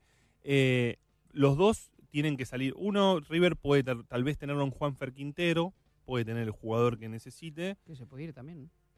Boca busca, Boca busca a Alexis McAllister, pero a la vez a un colombiano, ese era el nombre que me faltaba. Creo que sale a buscar afuera. Y, y si te pones a fijar en el fútbol argentino, ¿quién podría ocupar esos lugares? O sea, es decir, ¿quiénes podrían ser los 10 media punta, ¿no? Hombres de desequilibrio ahí en el área que ya no, enganches. Incluso salgamos del número 10. O sea, ¿cuántos volantes, mal llamado todoterrenos, me refiero a este, volantes mixtos, Sí. de defensa y ataque, generó el fútbol argentino en los últimos eh, años? O sea, ¿cuáles de ellos terminó jugando Enzo Pérez en la selección? Bueno, mundial? esta iba a decirte que, que Ezequiel una de las Palacios cosas... creo que es una excepción. Sí. Para mí no está para el Real Madrid todavía. Sí está para que lo mire Europa, sí está para venir a Estados Unidos. Centurión. Yo me refiero más ida y vuelta. ¿eh? Me, me refiero más un. La, comparación es exageradísima. Un Tony Cross. Quiero decir, un jugador este de ida y vuelta. Eso No, quiero ¿por qué- decir. ¿Por qué debería ser exagerado? Porque el fútbol argentino hace muchos años que no genera Claro, un jugador como ese- Palacios. y si vos analizás lo que pasó en Rusia, pasa mucho por ahí, por el, Sí, sí. por el eje de la cancha. O sea, pasa mucho por ahí. Eso Ahora, Argentina no lo genera hace muchísimo. Vos fíjate que citaste a Ezequiel Palacios. Y es un buen ejemplo de Mm. lo que pasa. O Mm. sea, porque es un jugador que es titular en River, en proceso Sí. de maduración aún. Vos decís, todavía no está para Real Madrid. Entonces prepara así. Sí va a jugar River la final contra el Mm. Real Madrid, la Mm. final de. Entonces, ¿dónde está nuestro, esa cuestión de poderío? No, mirá, el futbolista argentino siempre. Si vos estás diciendo no. Más abajo de lo que titular y pensamos. una de las figuras del campeón de América de River no está para jugar en Real Madrid. Pero por algo mencioné a Mesa, digamos, Mesa termina jugando el Mundial en un caso rarísimo, alguien que jugó cinco años en gimnasia, dos en Independiente, o el mercado no se dio cuenta que era un crack, o el fútbol argentino no tiene otro jugador para poner en un Mundial que, que Maximiliano Mesa, que termina jugando en el Rayados. Sí, eh, mira, yo estaba buscando mientras charlábamos, hay una Mm. excelente nota de Cristian Grosso, que salió la semana pasada, que es eh, River en las arenas movedizas, Sí. y River y la metáfora de las arenas movedizas. Y es muy buena porque repasa, con, son datos muy concretos. Argentina no participó en los Juegos Olímpicos de Londres 2012 y se volvió en la primera rueda en Río de Janeiro de 2016. De los últimos mundiales sub-20 ni se clasificó en dos. Apenas alcanzó los cuartos de final en uno y en los más recientes, 2015 y 2017, no atravesó la etapa de grupo. En la última Copa Sub-17 ni participó. Los equipos argentinos solo conquistaron 8 de las 18 de 17 Copas Sudamericanas que hace- se han disputado, eh, menos de la mitad y en lo que va del siglo XX, alzaron 7 de las 18 Libertadores, ni siquiera el 40%. Son números estos, son datos sí. concretos. Sí, Igual va mejor en clubes que en selección. Claro, pero después va también a, a los nombres. A ver, ¿dónde están las figuras? Dice, ¿cuántos juegan en el Borussia Dortmund de Lucien Fabré? Ah. Ninguno. ¿Cuántos en el Liverpool de Jurgen Klopp? Ninguno. ¿Cuántos en el Paris Saint-Germain? Di María. En el Juventus de Alegre, Dybala. Barcelona, Messi. Pero la cantidad... No, no, pero sa- sacá Es delanteros, mínima. sacá delanteros y anda para atrás. Claro, y ahí tenés el problema. es el tema. Mediocampistas Especialmente en el que sean mediocampo. determinantes. ¿Cómo? ¿Dónde? Lo Chelso este, jugó, Betis, Lo Celso. jugó- no, no, por eso, por eso pasó del PSG, es un chico, tiene 21 Pero, años. bueno, pero precisamente eh, No, eh, cuando, no tiene jugadores en el cuando, medio cuando fue a, cuando fue al PSG, lo Mm. Chelsea termina en el Betis. Eh, Racing estaba peleando que no se le vaya a Chelo Díaz, eh, que es su 5, pero que es el hombre que, es chileno Sí, y, que, sí, y sí. que está lesionado. Está recuperándose una lesión y que tiene ofertas de otros lugares. Incluso el propio San Pablo se lo quiere llevar para el Santos y está tratando de retener. hace poco, hace este año, hablamos con Diego Torres y hablábamos de la formación del futbolista argentino, de cómo se termina formando el futbolista argentino, que es parte de este. Primero, una, una de las cosas que nos contaba Diego es cómo el fútbol español, vos jugabas de 9, te retrasabas a 5, o sea, te terminaba formando. Y el fútbol argentino formó muchos jugadores que si te tuviéramos que explicar, y vos recién nombraste a Maxi Mesa, pero podríamos decir también lo Chelsea y podríamos decir Mm. Dybala, si tuviéramos que explicar de qué juegan, no sabemos bien de qué. Sí. No. ¿sí? Sabemos que son buenos jugadores, o por lo menos que son jugadores desequilibrantes, pero no sabemos bien de qué juegan. Eh, y, y eso es parte de la formación que de, de los jugadores que salen de acá. Ahora, mira, vos mencionás esto de Diego y esto del proceso de formación. No sé si tuvieron la oportunidad de leer las 175 páginas del proyecto, porque hay un proyecto de seleccionado nacional. A mí lo que me gustó y lo que me llamó la atención es del medio para atrás. Es decir, todo lo que tiene que ver con las categorías formativas, con los cambios propuestos. Pero más me interesó una especie de diagnóstico que hay, donde es, es notable cuando ves la comparación, porque el, el diagnóstico es nos estamos alejando de las potencias. O sea, los resultados hacen, nos muestran que nos estamos alejando de las potencias. ¿Y por qué es? Y una de las cuestiones tiene que ver con la formación. El jugador, la edad media de debut en primera división en la Argentina es 17, 18 años en primera división y debajo dice exigencia máxima, es decir, resultado inmediato.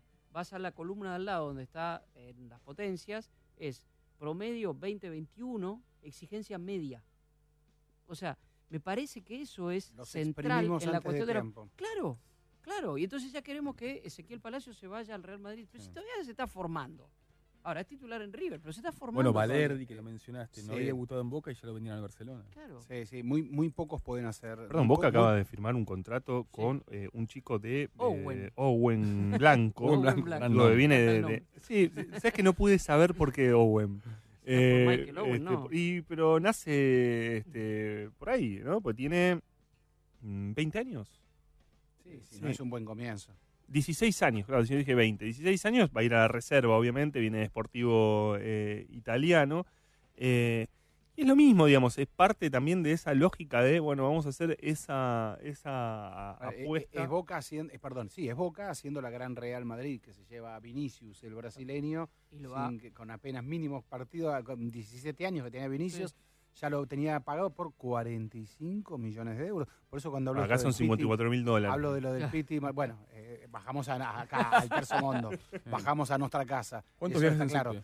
Ahora, nueva pregunta sobre esto. Si el problema está cada vez más complicado en términos de esa gran fábrica de jugadores que está dejando de ser tal, ¿por qué será que cada vez más el poder se interesa por el fútbol? El poder político, el poder sindical, el poder empresarial. ¿Por qué será cada vez más? ¿Será que esa gente que le interesa acaso otra cosa que no es exactamente la pelota está descuidando, está ayudando a que se descuide la pelota porque tienen la mirada puesta en otros lugares de lo que genera el fútbol y no exactamente en lo más básico que tiene el fútbol, que es la pelota y que es la, formación del jugador? A ver, yo, sí, eh, mientras te escuchaba, me, apuraba a decir que eh, lo que pasó con Boca River fue un pelotazo en contra, eh, para el poder. O sea, si nosotros llamamos al poder a los que tienen la capacidad, los que tienen la responsabilidad de organizar y los que tienen fue un pelotazo en contra. O sea, yo creo que si alguien salió mal parado del Boca River fueron todos los dirigentes, todos, A eh, ver, a ver, todos, a ver. incluso el presidente del campeón, eh. Al poder económico, yo no sé. ¿eh? La atención que generó ese Boca River en términos globales, mediáticos, etcétera. ah, eh, de- no estoy hablando de fútbol, ¿eh? Salieron, no estoy hablando no, de eh, fútbol. Para mí lo único que salieron bien parados son las marcas River y Boca. Después el, eh, ¿Sí? eh, la Conmebol salió mal parada, el, el país como organizador salió mal Sí. parado. O sea, las marcas River y Boca fue un negocio Sí. formidable. Y bueno, yo tengo mis dudas, Andrés. de las Eh, marcas, salió mal parado, sí, que- eh, de cómo salió parado. No sé, económicamente, no sé, bueno, recibieron lo que sea. cómo está el mundo, ¿no? Lo importante es que hablen, no importa si bien Sí. o mal, este, que hablen, que hablen, que hablen. Pero mira que es una cagada. Ahora, pero están- ¿ustedes no piensan que, que- que los conductores Por- en este por- caso por no mal- por quedaron malos motivos. Yo estoy de acuerdo con Dani. Yo creo que mm, eh, creo que ad- adrede o no, incluso adrede, ¿eh? y tengo Mm. una teoría conspirativa al respecto.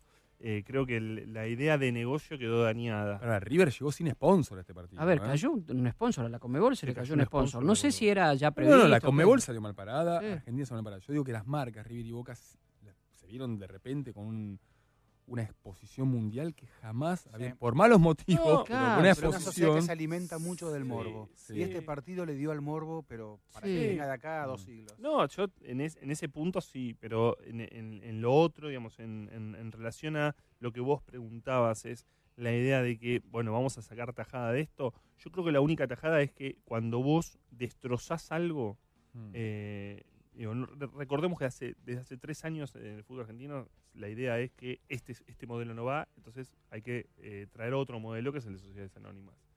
Si vos no generas una idea de caos, Ah. es muy difícil. Esa es Eh. una idea, es, es una hipótesis. Pero yo creo que el negocio en sí salió dañado, tanto con Mebol como el del fútbol argentino. Y recordemos, y hay otra cuestión que, que quiero, hoy, hoy la Superliga dio un cronograma, que a, a mí me parece buenísimo que, que tengamos, que podamos tener un, pro- un cronograma de lo que va a ser el fútbol argentino. Mm.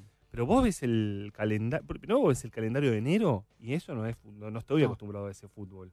River tiene dos partidos de Superliga en No, River enero. tiene tres partidos en enero. Sí, sí. Tres. Dos pendientes y empieza el 27. Claro, te- te- te- tenés razón. Sí. Tiene dos pendientes, tiene cinco pendientes River. Tiene River- cinco partidos pendientes Sí. River, creo. Dos pendientes. Cuatro. Sí. Eh, cor- corregime. Cuatro. Cuatro. Cuatro. Dos, eh, dos, eh, dos pendientes lo va a jugar ahora y más el que sigue. Después tiene la, mm, Recopa. la Recopa y este y tiene la Copa Libertadores. Sí. Y menos mal que no llegó a la final de la Copa Argentina, pues no se hubiese jugado. Pasa, Sí, ¿sabes, claro. qué, sabés qué pasa, Eh. Andrés? A menos que pase hasta que baje la fiebre, que Mm. creo que va a tardar en bajar, no le importa nada. Le ganamos a Boca, papá. No le importa nada. ¿Cuánto hay que jugar? Todos los pa- partidos por día, jugamos un partido por día. Le ganamos a Boca. No- Pa- no- a mí, a mí lo que me, no sé lo si que me irrita es el reduccionismo. O sea, ese reduccionismo de ya está, listo. Es como si la historia de River por los próximos 100 años fuera que le ganaron a Boca. Con lo cual, con el propio River, vos tenés una- un ahí. mensaje. Claro, pero Pará, no, yo, te- yo te-. Yo ahí tengo algo para decir eh, de esa derrota. Boca le ganó al Real Madrid y perdió con Chacarita. Eso en el 2001. En el 2000, en el- pero no estoy diciendo por Boca, no estoy diciendo por Boca, no estoy diciendo por Boca. No, no, son unos giles. En el 78 Boca le gana al Borussia, no lo estoy diciendo por Boca. Le gana al Borussia Mönchengladbach. Eh, Y después tenés- pierde 4-0 tenés con un minuto para reflexionar. No, lo que Eh, quiero decir es que vos llegás tan alto que llega un momento que el siguiente partido te quedas sin energía. Eso hay que entenderlo No, también. Más no allá que es un papelón, No, que yo- yo, yo lo iba- dije la semana pasada. Sí. Eso lo tienen Iba- que entender también. Iba a otra cosa, yo, Andrés. Para, eh, si no cuando Bollino dice, ¿por qué hay que ganar siempre, ganar siempre? Y tiene razón, ¿por qué? O sea, llega un momento que ganás lo que tenés que ganar, después inevitablemente te Me afloja. gusta que cuando te conviene sos menotista. Pero, Lo dijo Menotti acá. Como lo dijo el flaco Menotti la semana pasada. No, yo lo- a lo que iba era iba por otro por ahí por otro camino que es esta cosa de, de no hay mañana, ¿no? Mm. Yo lo debatí bastante en 90 minutos. Ese es un tema para River. Sí. No quedarse inmovilizado Claro, en el pero 9 de vos diciembre. fíjate que el no hay mañana casi puede llegar a ser peor para el que ganó que para el que perdió. ¿Por qué? Y voy a poner a River entiendo, como ejemplo. entiendo, Yo soy sí, de sí, los sí, que tiene, y la voy a, me la rebanco, y vos Te escribiste un libro entiendo, sobre el sí. tema, es que el descenso refundó a River. Ahora Sí. bien, seamos, acá sí podemos ser cuidadosos con las palabras, a Oscar se lo tuve que explicar varias veces. Yo no digo que River hoy es más grande porque se fue al descenso. River es más grande a pesar de haberse ido al descenso. Se podía suponer o presuponer que al irse al descenso, River, listo, ya está, se acabó la historia de River. Como hoy, para muchos, Mm. se acabó la historia de Boca porque perdió con River la final de la Copa Libertadores. No, Mm. ni una cosa ni la otra. Es más, esa, esa caída tremenda de River, para mí explica la grandeza de River que vino en los años posteriores. Mm. Y posiblemente a Boca lo explique y dentro de dos años estemos hablando de Boca, este ganador de lo que sea. No, pero nunca más en la historia se va a dar. Sí, no, esas cosas no se repiten así en la- el Bernabéu. Espero que no. de Espero hecho, que la próxima final de la Copa Libertadores se juegue donde se tiene que de jugar. hecho, Dani, mira, me, me acaba de llegar una notificación. Esto, es- esto es verdad. mirá, Ah. me acaba de llegar ¿Sí, una verdad? notificación, sí, una notificación de Google que cuenta que Alain perdió con Vanillas por los cuartos de final de la Copa de Liga de Emiratos Árabes Ah, pobre Unidos y de verdad. Pero- Entonces, claro, vienen de ganarle a River. Pero claro, fueron, a seis a River, partidos, claro. fueron seis partidos en seis días estos pobres tipos. Vienen de perder. eh, Una emoción tan alta luego, bueno, hay que bajar un poco. Si ¿no? explicamos a River, ¿por qué no vamos a explicar la, la, la I? Eh, Menos mal que no hay zócalos acá, ¿no? Porque si no esa frase me- no, no me la sacan más. eh. No, no, pero yo entiendo lo que quise decir. eh. Mirá que levantan allá. Eh, están claro. los chicos de allá, mirá. Allá, ya está, Ah, ya no, está. son del palo, A mí del me palo. pusieron acá el que, el que dice que San Paolo es un tarado, es un tarado. Fue el señor allá. ¿eh? el riesgo de las redes. Sí. Bueno, y entonces la Superliga, ¿qué, qué nos queda si, si con esta situación de jugadores que se van, eh, eh, fútbol desorganizado, eh, los dos grandes que, que se adueñan de todo el escenario y que no dan lugar casi para los otros eh, y que no les importa eh, adueñarse de todo el escenario. Eh, ¿qué, qué nos queda de la Super? Porque en definitiva, de aquí es donde va a salir todo. Eh, digo, eh, de afuera ya hay toda una generación de jugadores que no van a volver a la selección, ya lo sabemos. Y entonces es como que lo que tiene que venir de la selección lo va tiene que salir de acá. ¿En qué contexto? A ver, si hablamos de la, de la parte organizativa, yo, y por algunas vivencias que he tenido en los últimos tiempos y demás, creo que hoy por hoy, para mí la, Inter- la Superliga es una buena intención, es un holograma, pero sigue siendo exactamente lo mismo. Hasta que el torneo de primera división, llámese Superliga, llámese Metropolitano o Nacional, eh, no tenga 20 equipos, no va a ser es posible, con lo cual esto es una transición. Y eso es muy formal. Esto puedes decir, ¿sabes qué? Hagamos lo que sea. Que River tiene que jugar cuatro partidos, que juegue cuatro partidos seguidos, que no haya vacaciones. Hasta que lleguemos a los benditos 22 o 20 equipos, hagamos cualquier cosa. Que pase cualquier cosa. Pero eso es organizativo. Copa de la Liga. El problema para mí más grande de Superliga o de- del fútbol argentino es cultural. O sea, la Superliga tiene su sede en Puerto Madero. ¿no? Y allí van a reunirse los presidentes de los clubes. Más allá de que sea en Puerto Madero, es exactamente lo mismo que si fueran a Viamonte. Exactamente lo mismo. Las cosas que dicen, cómo se sientan, dónde te sentás vos, eh, ¿qué haces vos? ¿Qué es yo? Oh, eh, vos", y se hablan con el nombre. Lo mismo. Es la AFA de Grondona, la misma con un tipo representante de la Superliga que trata de hacer malabares y lo único que escucha es cuando se van todos, llamados telefónicos, decir, che, pero me pusiste, tengo que jugar y yo de después de tres días tengo que jugar en otro lado. ¿Dónde me pones? No, no puedo jugar a las 3 de la tarde. ¿No ves que hay un quilombo en la esquina? Lo mismo. Es la AFA de hace de los de Grondona, la AFA grondonista. Todo esto, todo esto se lo debemos a Julio Grondona. Se lo debemos a Julio. Este la, el- la, la, loin. el legado, no, no, y sí, Grondona, yo era muy crítico de Grondona charlando con él. Eh, esto es el legado de Grondona. Es una verdadera porquería. O sea, Grondona hizo proselitismo político del más barato, del lo peor del conurbano bonaerense en el fútbol, Pero- lo hizo la FIFA. Pero déjame lo decirte hizo algo acá. ahí, Dani. Vos hace- hace- eh, eh, te- ascende- eh, llegás a gobierno en un club, ¿no? Sí. Y, y esto te lo plantean algunos dirigentes como es, llegás a gobierno en un club. Y, y el problema es cuando vos estás rodeado de la búsqueda de la Ventaja. eh, de la ventaja, ¿no? Estás rodeado, sabés que el de al lado va a hacer, el de al lado lo va a hacer, el de al lado lo va a hacer. Y si vos no lo haces, eh, los socios, hinchas y demás creen que eh, vos estás dejándote ganar espacio, ¿no? O sea, el- en la idea de... No tenemos peso en la AFA. Claro, en su momento no tenemos peso en la AFA, sino, digo, eh, yo dije en enero que River tenía que jugar, bueno, se va a jugar un Salón en Huracán en enero. Se va a jugar un Salón en Huracán en enero que es de Superliga que no se jugó porque los dos también A ver, tironeaban. a ver, vos vas a escribir un libro de los 40 días de la Ya final. lo entregué. Bien, ya lo entregaste. Yo creo que algún periodista que tenga algún vínculo con Huracán San Lorenzo podría escribir un libro del partido este de Huracán San Lorenzo. Vos podés ver todas las bajezas y todas las miserias del fútbol argentino en todo lo que pasó con ese huracán, con este bendito Huracán San Lorenzo que se va a jugar el 20, 20 de de enero. O con los 40. Todas, todas, todas los- las bajezas, todas las ventajas. El pedido de Nadur de que desafilen a San Lorenzo. San Lorenzo dice, no, ahora no se puede jugar. O sea, vos fíjate que Las ese filiales. partido, ese partido se iba a jugar con Almirón con, a cargo del San Lorenzo su segundo partido, sin jugadores, un montón de jugadores lesionados, sin los jugadores que él quiere, un par de entrenamientos, y con Huracán dirigido por Alfaro, con Marcos Díaz en el arco y en el mejor momento de Huracán. ¿Cómo se va a jugar el 20 de enero? Bueno, con San Lorenzo por lo menos recuperado de, Mm. con, con Almirón, y- Mm. como Amet. bueno, en el medio tenés todos los chiquitajes que te imagines, Claro. todo, de los dos lados, ¿eh? no estoy diciendo que Sí. San Lorenzo esto, todo, ese es el tema. Por eso cuando, Mira, la- cuando, la- la- cuando un dirigente, cuando, el- cuando hoy Nadur lo chicanea sin nombrarlo al faro, la verdad es que te agarra la cabeza, te agarras la cabeza porque decís, bueno, pará, esto es fútbol argentino, digamos, vas a culpar al faro de la decisión que Mirá, tomó. Pensemos en el, hoy por hoy, ¿eh? de los que están hoy, en el personaje más respetable del fútbol argentino hoy, de Tomás la Superliga. Y ese, el más respetable que nosotros imaginemos, llamó en algún momento a la Superliga para decir, che, no, pero poneme partido acá, ¿cómo me estás poniendo acá? Gente inteligente, gente... ¿Por qué? Por un poco lo que dice eh, Andrés. No, No porque vienen peso los en la hinchas y me dicen, no tenés peso en la Superliga. Dani, tenemos que ir a las noticias. Sí. Eh, ¿Te quedas la última media hora para hablar de Sí. periodismo? Uh, me encanta, sí, dale. Bueno, Los quiero escuchar. Ira por abajo. El espacio deportivo de la 1110. Siempre digo yo que, que hay que aclarar que hay un periodismo mentiroso y falso Entonces, eso está bueno, pero que la gente se dé cuenta que hay un periodista, un periodismo mentiroso y falso que quiere destruir en vez de construir. Que lo sepa, que no le crea, que le crea a la gente que habla de fútbol, que quiere construir, que, que critique y está muy bien, pero hay otro periodismo que es mentiroso. Y el, y el periodista que habla de fútbol está bárbaro. Y si hablamos de fútbol, hubo una secuencia que a mí me llevaron a tomar esa decisión. A eso. Eh, entonces, eh, también en lo futbolístico, el- lo veo, lo vi. eh, y nada, me habré equivocado a tu fundamento futbolístico. Y sí, mantener eso vos, yo manten- mantendré lo mío, pero no hubo absolutamente nada después. Lo mío es, es lo mejor para ver.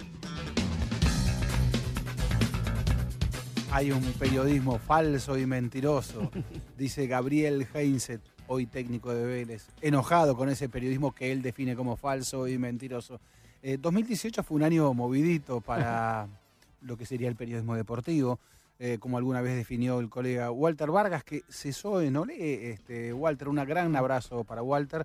Eh, mm, Walter dijo periodismo- periodistas deportivos. Deportivos, ¿no? deportivos. Eh, ¿Cómo fue un año de periodistas falsos, mentirosos, deportivos? Eh, ¿Qué año, no? Arcuchi, vos que estás ahí en ese... Vos que venís de la gráfica, de la gráfica que es seria, más solemne, más equilibrada, más este, todo eso que se dice, eh, y estás en la jungla de la tele. Eh, Sí, sí, eh, es todo un proceso, pero no, a ver, no, no, no reniego de eso, pero creo que fue un muy mal año en ese aspecto. No, no sé si por falso, creo que por una cuestión de, se está llegando como a una especie de nivel de descalificación, donde hay como una cuestión de que si no sos contundente, si no gritás, no, no sirve, no, no, sos tibio, por ejemplo. Eh, creo que el Mundial fue un, un- se tocó un piso importante, se tocó un fondo importante. Cuando yo digo no reniego es que digo que, que hay espacio para hacer eh, otras cosas, ¿eh? nadie te obliga a hacer nada. Yo, yo estoy en un programa 90 minutos que, que tiene el debate como eje, o sea, el, el- y después estoy en la llave del gol que tiene el análisis como eje. En 90 nadie es eh, nadie está guionado. O sea, cada uno es el que es ahí en ese personaje. Sí, a veces uno tiene que gritar para hacerse escuchar o, o- o te enoja y demás, pero, pero no mientras, pasa de ahí. mientras se maquillan, ¿no hay guion? No, no, no. Viste que es uno de los lugares comunes. Sí, no, no, no, pero cero, cero, de verdad. Bueno, qué sé yo. eh, Sebastián es como es Sebastián, eh, el Chavo, eh, yo, el Negro Bulos, eh, Oscar. no, no, no, realmente no sabemos qué va a decir el otro. No. Y, y a- por ejemplo, en este caso, bueno, hablo por mí. A mí nadie me pide que, que, que sea. Sebastián lo dijo en el último programa del año, dijo, Daniel es como es, ¿eh? Digo, de que- y, y, a ver, yo esta posición que he tomado casi una de, de un, el fútbol mixto, de tribunas mixtas que quiere Burgo, es real, es lo que siento, no, no, no lo esfuerzo. Ahora bien, digo todo esto. A mí no me gusta todo el, todo tiempo pasado fue mejor. Yo, yo creo que cuando a mí me tocó empezar, en, a principios de los 80, había un periodismo eh, deportivo en televisión que no estaba preparado, no tenía desarrollo, no estaba preparado. Después hubo una etapa que yo veía, y, y sigue habiendo todavía, gente que vos decís, ¿cómo prepara un partido para ir a relatarlo o comentarlo? Estamos hablando del periodismo audiovisual en este caso, eh, que es asombroso. Ahora bien, lo que noto ahora, y creo que esto es una caída importante, es el, el- el rubro este del periodista hincha, este, de- del, del periodista que habla. Entonces ya no, no, no analiza lo que pasa en el club que le toca cubrir, sino que es el vocero de ese club y dice lo que el hincha quiere decir. Eh, creo que el mejor ejemplo para no, Lo, caer perdón, en la- ¿Lo que el hincha o lo que el presidente del club? Bueno, esa es otra cuestión, pero Las ya dos cosas. es una cuestión. No, pero- no, las dos cosas. Pero iba a dar un ejemplo que tal vez no es de los más conocidos, ni mucho menos, porque no es de está bueno, no, este, y sí, habla siempre bien del presidente de River, el presidente de Boca, el presidente de Racing. No. Eh, cuando se da a conocer la noticia de eh, mm, Zuculini, de que Zuculini había jugado eh, incorrectamente esos partidos, la da un periodista de River, que creo que fue Ariel, ¿no? Cristófalo. Ariel Cristófalo. Ariel Cristófalo. Y me acuerdo que yo estaba esa tarde en casa, yo soy un animal de consumir estas cosas todo el tiempo, entonces tengo la radio puesta, tengo en mi casa una radio, las teles encendidas, cosa que si me voy moviendo eh, sigo escuchando, ¿no? Y lo escucho a Gustavito Yarroch decir, bueno, miren, hay una noticia de último momento, creo que lo citó, obviamente, como corresponde a Ariel, y después lo veía en las redes Y cuando lo había subido Gustavo eso, le llegaba, no podés decir eso. ¿Cómo vas a decir eso? Sos Pero anti-River. Pero es el tipo que cubre River, es el primero que tiene que dar esa información. Es más, tiene que tener la primicia. Pero, ¿sabes Eh? ¿Se entiende? Sí, Eh, claro Entonces no que- quiero caer en claro, No, el- pero yo, yo eh, ahí te preguntaría, pues a mí me gusta también, me gustaría preguntar también por los formatos, porque vos Sí. como, eh, digamos, fuiste de- en, en distintos formatos, en televisión, hoy tal vez lo, lo central, pero mucho en, en redes sociales y en la gráfica, que es donde está toda tu trayectoria, lo grueso de tu, de tu trayectoria, pero esa cosa de- del periodista hincha se extendió a no solamente los periodistas deportivos. Yo lo que estoy viendo es periodistas que están afuera del deporte. Ajá. que escriben River con B larga, por Claro. ejemplo. ¿No? Que me extraña, me extraña mucho, o sea, o que, digamos, no sé, se, se, eh, bardean a boca de una manera desmesurada. Sí. Sí. Porque sienten tal vez la impunidad de no ser periodistas deportivos, pero no dejan de ser periodistas. Y están como en una cosa, Sí, este, no en deja- una estás escalada. comunicando, en definitiva Claro, estás están comunicando. Están, como todos como en una escalada media Mira, me, me pasó hace poco escuchando una M y era el conductor, como vos decís, mm, o sea, no, no, no especialista en deporte, Mm. sino era el que conducía, eh, periodista de política básicamente, muy hincha de River. Yo lo que notaba como oyente era una tensión en el aire, como que estaba, como hablaba, ¿viste cuando se te va la voz? Cuando se te va la voz. Sí. Este, no sé, pero ¿qué está pasando acá? Quiero saber quién es. locos. No, aparte he ido, he ido invitado, porque lo puedo decir, eh, me, me pasó que eh, Johnny, Ah. Johnny Viale, y que eh, medio que había una tensión con el gordo Palacio, que es más de boca. Yo decía, pero a ver, no, no, no puede estar pasando esto. Era después de la derrota con, con Alain. y- Acá, Dani, tuvimos a un. Facundo Pastor Burgo una noche, y no, No, sé no. lo que fue. Nos paramos con Wall del tuvimos estudio ¿En y serio? dejamos, Era- era, una Pero ahí pero estaban los dos en la misma tribuna. Estaban los dos en Eran una- los días previos. Eran los días previos, no sabes lo No, que no, era. eran las horas previas. Las horas el previas, el se viernes 23. abrazaban, no sabes. Era cuando no querían jugarla la final. No la querían jugar en ese momento. No, ¿eh? nosotros no. Te llevo, te llevo al terreno, te llevo al terreno de, de esto, de los soportes. Sí. Porque vos, digamos, eh, hiciste el gráfico que eh, en una época además, el- digamos, lo último del gráfico mítico, Sí. digamos, que fue la década del 80. Mm. Eh, después muchos años en La Nación con un suplemento diario. Y después televisión, radio, has hecho. Y hoy las redes y la Sí. transmisión en vivo. Yo no, sé, no te diría que te gusta más, porque supongo que cada uno tiene esa cosa, pero ¿en dónde sentís que podés eh, establecer otro, digamos, otro tipo de vínculo en la comunicación, incluso con... Pues las redes sociales tienen una cosa maravillosa y por otro lado también te sacan. Sí, sí, yo soy de los que muchas veces se saca, pero mira, lo pensaba mientras ibas respondiendo, mientras me ibas preguntando, y es curioso lo que voy a responder porque y el Ezequiel me va a matar. Pero hoy donde me siento como más suelto es en las redes sociales. O sea, ahí es donde yo siento, por ahí es, es la reacción de un minuto. Ezequiel lo sabe porque ha sido casi mi psicoanalista y estamos hablando ya hace bastantes años. Todavía La Nación estaba en, en Bouchard, que una vez lo cité, le pedí que fuéramos a tomar un café Sí. porque me estaba costando mucho escribir. Eh, escribir como escribía en el gráfico. En el gráfico yo escribía una nota de seis carillas, las viejas seis carillas. Sí. ¿En cuánto Escribir- escribías esas notas? Ah, la- igual yo siempre buscaba un espacio Mm. especial. Por ejemplo, yo al gráfico, el gráfico cerraba los domingos. Entonces, cuando ya empecé a tener responsabilidades en el gráfico, yo lo que hacía era me iba el domingo a las 5 de la mañana a la redacción ahí en Azopardo y México, con las viejas Olivetti todavía, a escribir mi nota. Que por ahí tenía 6, 7 carillas, más también. Este, y me iba solo, entonces cuando empezaba a llegar ya la gente cerca del mediodía, de los domingos, ya yo ya estaba liberado de haber escrito mi nota. Esto lo tuve siempre. Pero lo que me pasó después fue que... ¿Seguías de largo o te ibas a dormir el sábado de la noche? No, no, me acostaba temprano, no, hiper responsable, no, hiper responsable. Lo que me pasó después, muchos años después, ahí te estoy hablando de los 80, cuando hablamos con Ezequiel, no sé, sería Ezequiel, cuando estaba en Bullar todavía, sería 2000, un poquito. Sí. Era que empecé que se me empezó a entumecer la mano.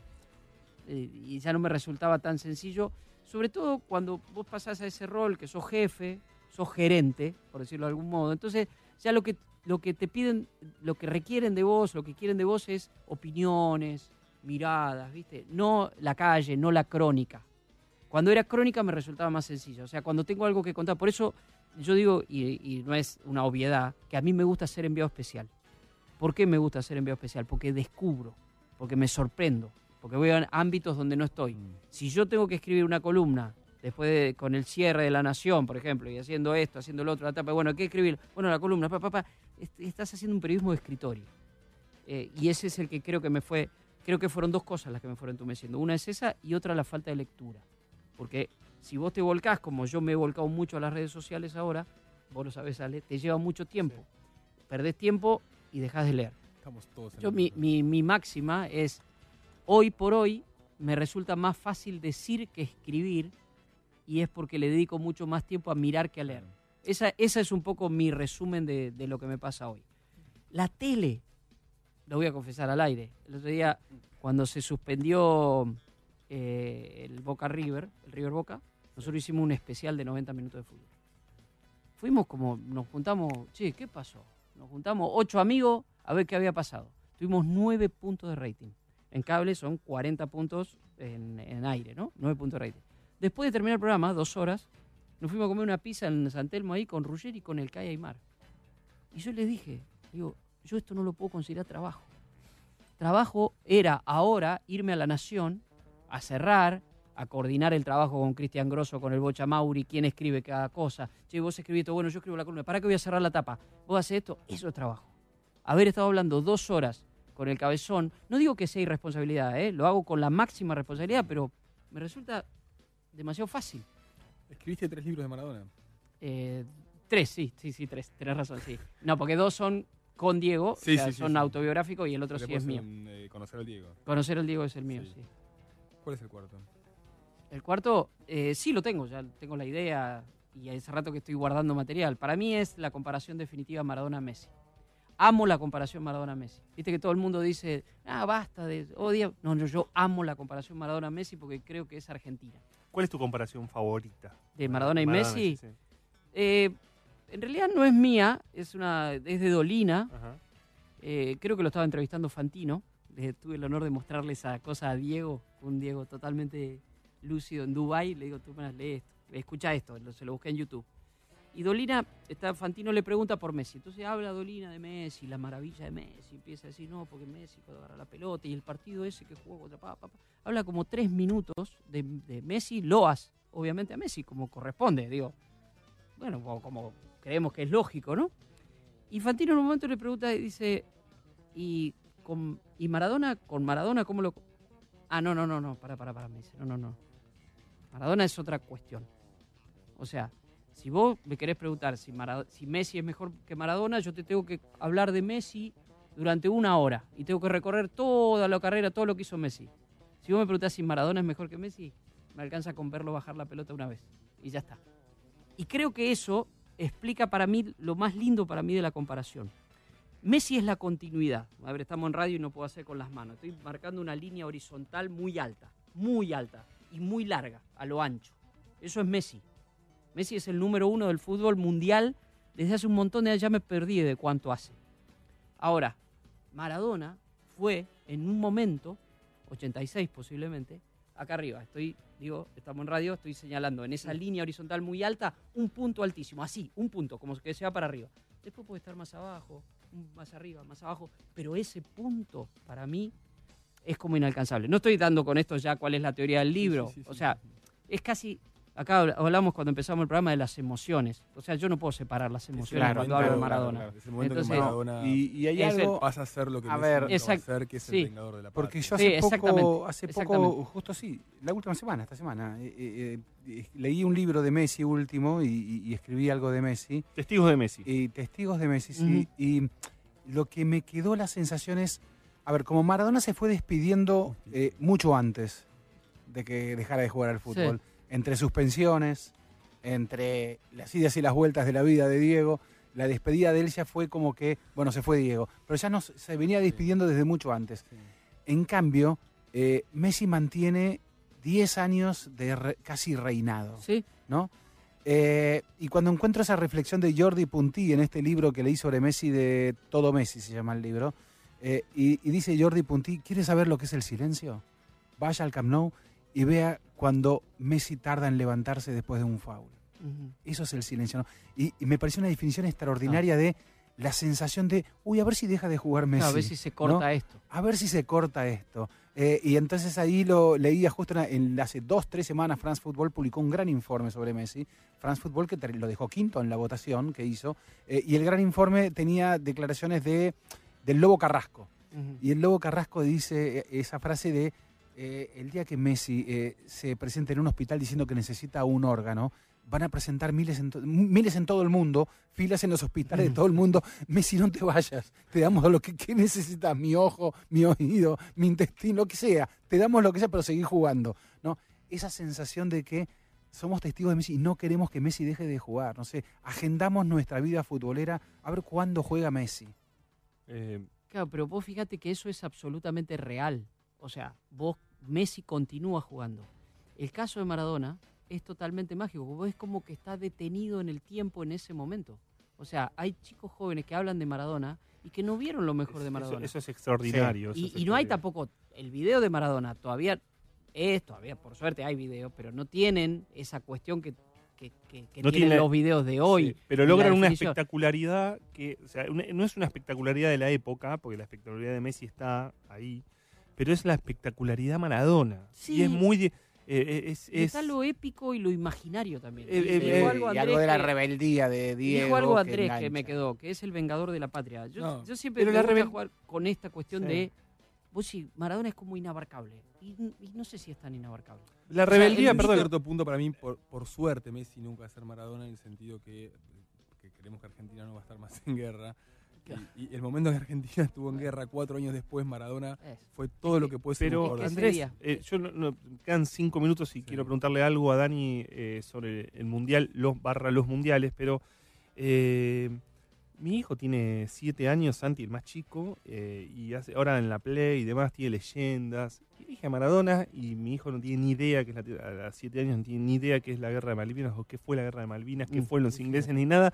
Y Maradona le imanta una idea de algo que es espectacular y extraordinario. Y tiene, y estoy hablando de, insisto, un niño de 7 años.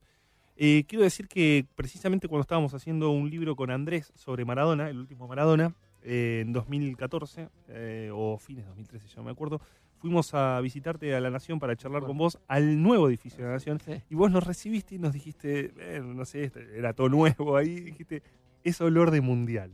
Y yo solamente lo entendí en, el- en lo que fue mi primer mundial, que fue Brasil 2014, que era el olor de mundial.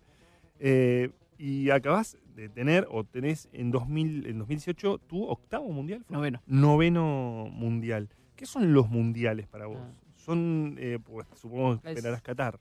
Es, eh, sí, no, es el máximo, es el momento máximo de, de, de mi expresión periodística. O sea, esa cuestión que les decía antes de ser enviado especial. O sea, yo creo que ir a cubrir un mundial es como salirme del mundo justamente por un mes y pico y instalarme en eso. Es algo que me provoca una motivación de contar que no me provoca ningún otro acontecimiento. Estuve en los Juegos Olímpicos de Río, admiré y valoré lo que es cubrir un Juego Olímpico, que es una cosa fuera de lo común, pero el Mundial de Fútbol es, aparte, me encanta de los mundiales contar el mundo, o sea, no, no esa cosa que va más allá de lo futbolístico, eso que parece que, que todo se, se, se paraliza y al mismo tiempo se, se moviliza. Eh, va a ser siempre un sueño. Yo quiero, quiero seguir cubriendo mundiales y de hecho ustedes lo saben que este mundial fue muy particular para mí porque fue el, prim- el primero que fui sin una corporación detrás.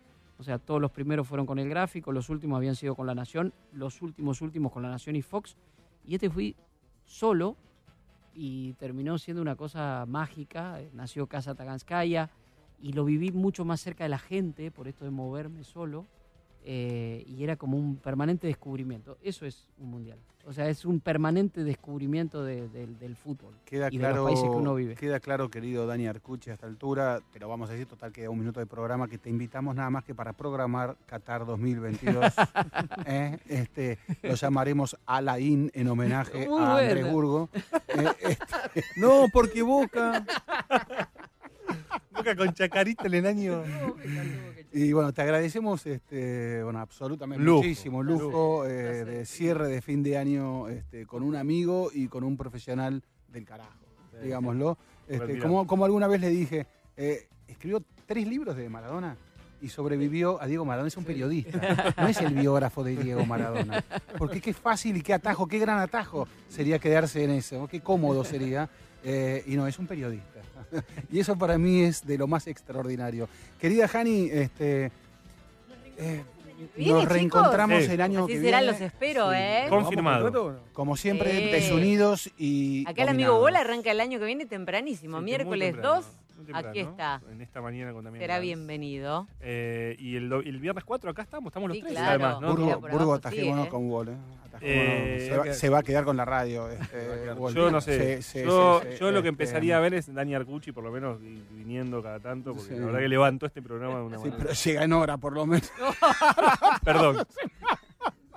Este, ¿Cómo te cerramos, era por abajo 2018. eh, hablamos mucho de fútbol, pero fue el año también en el que un tal Manu Ginóbili le dio a muchos una lección sobre lo que es el deporte y sobre lo que es irse eh, de ese reinado cómodo eh, de tantos largos años en la NBA. Es el año también en el que un tal Juan Martín del Potro fue finalista eh, del US Open y mostró lo que es recuperarse de varias caídas, de varias caídas porque la competencia deportiva implica el triunfo, la derrota y el convivir con cuerpos, con cuerpos lastimados.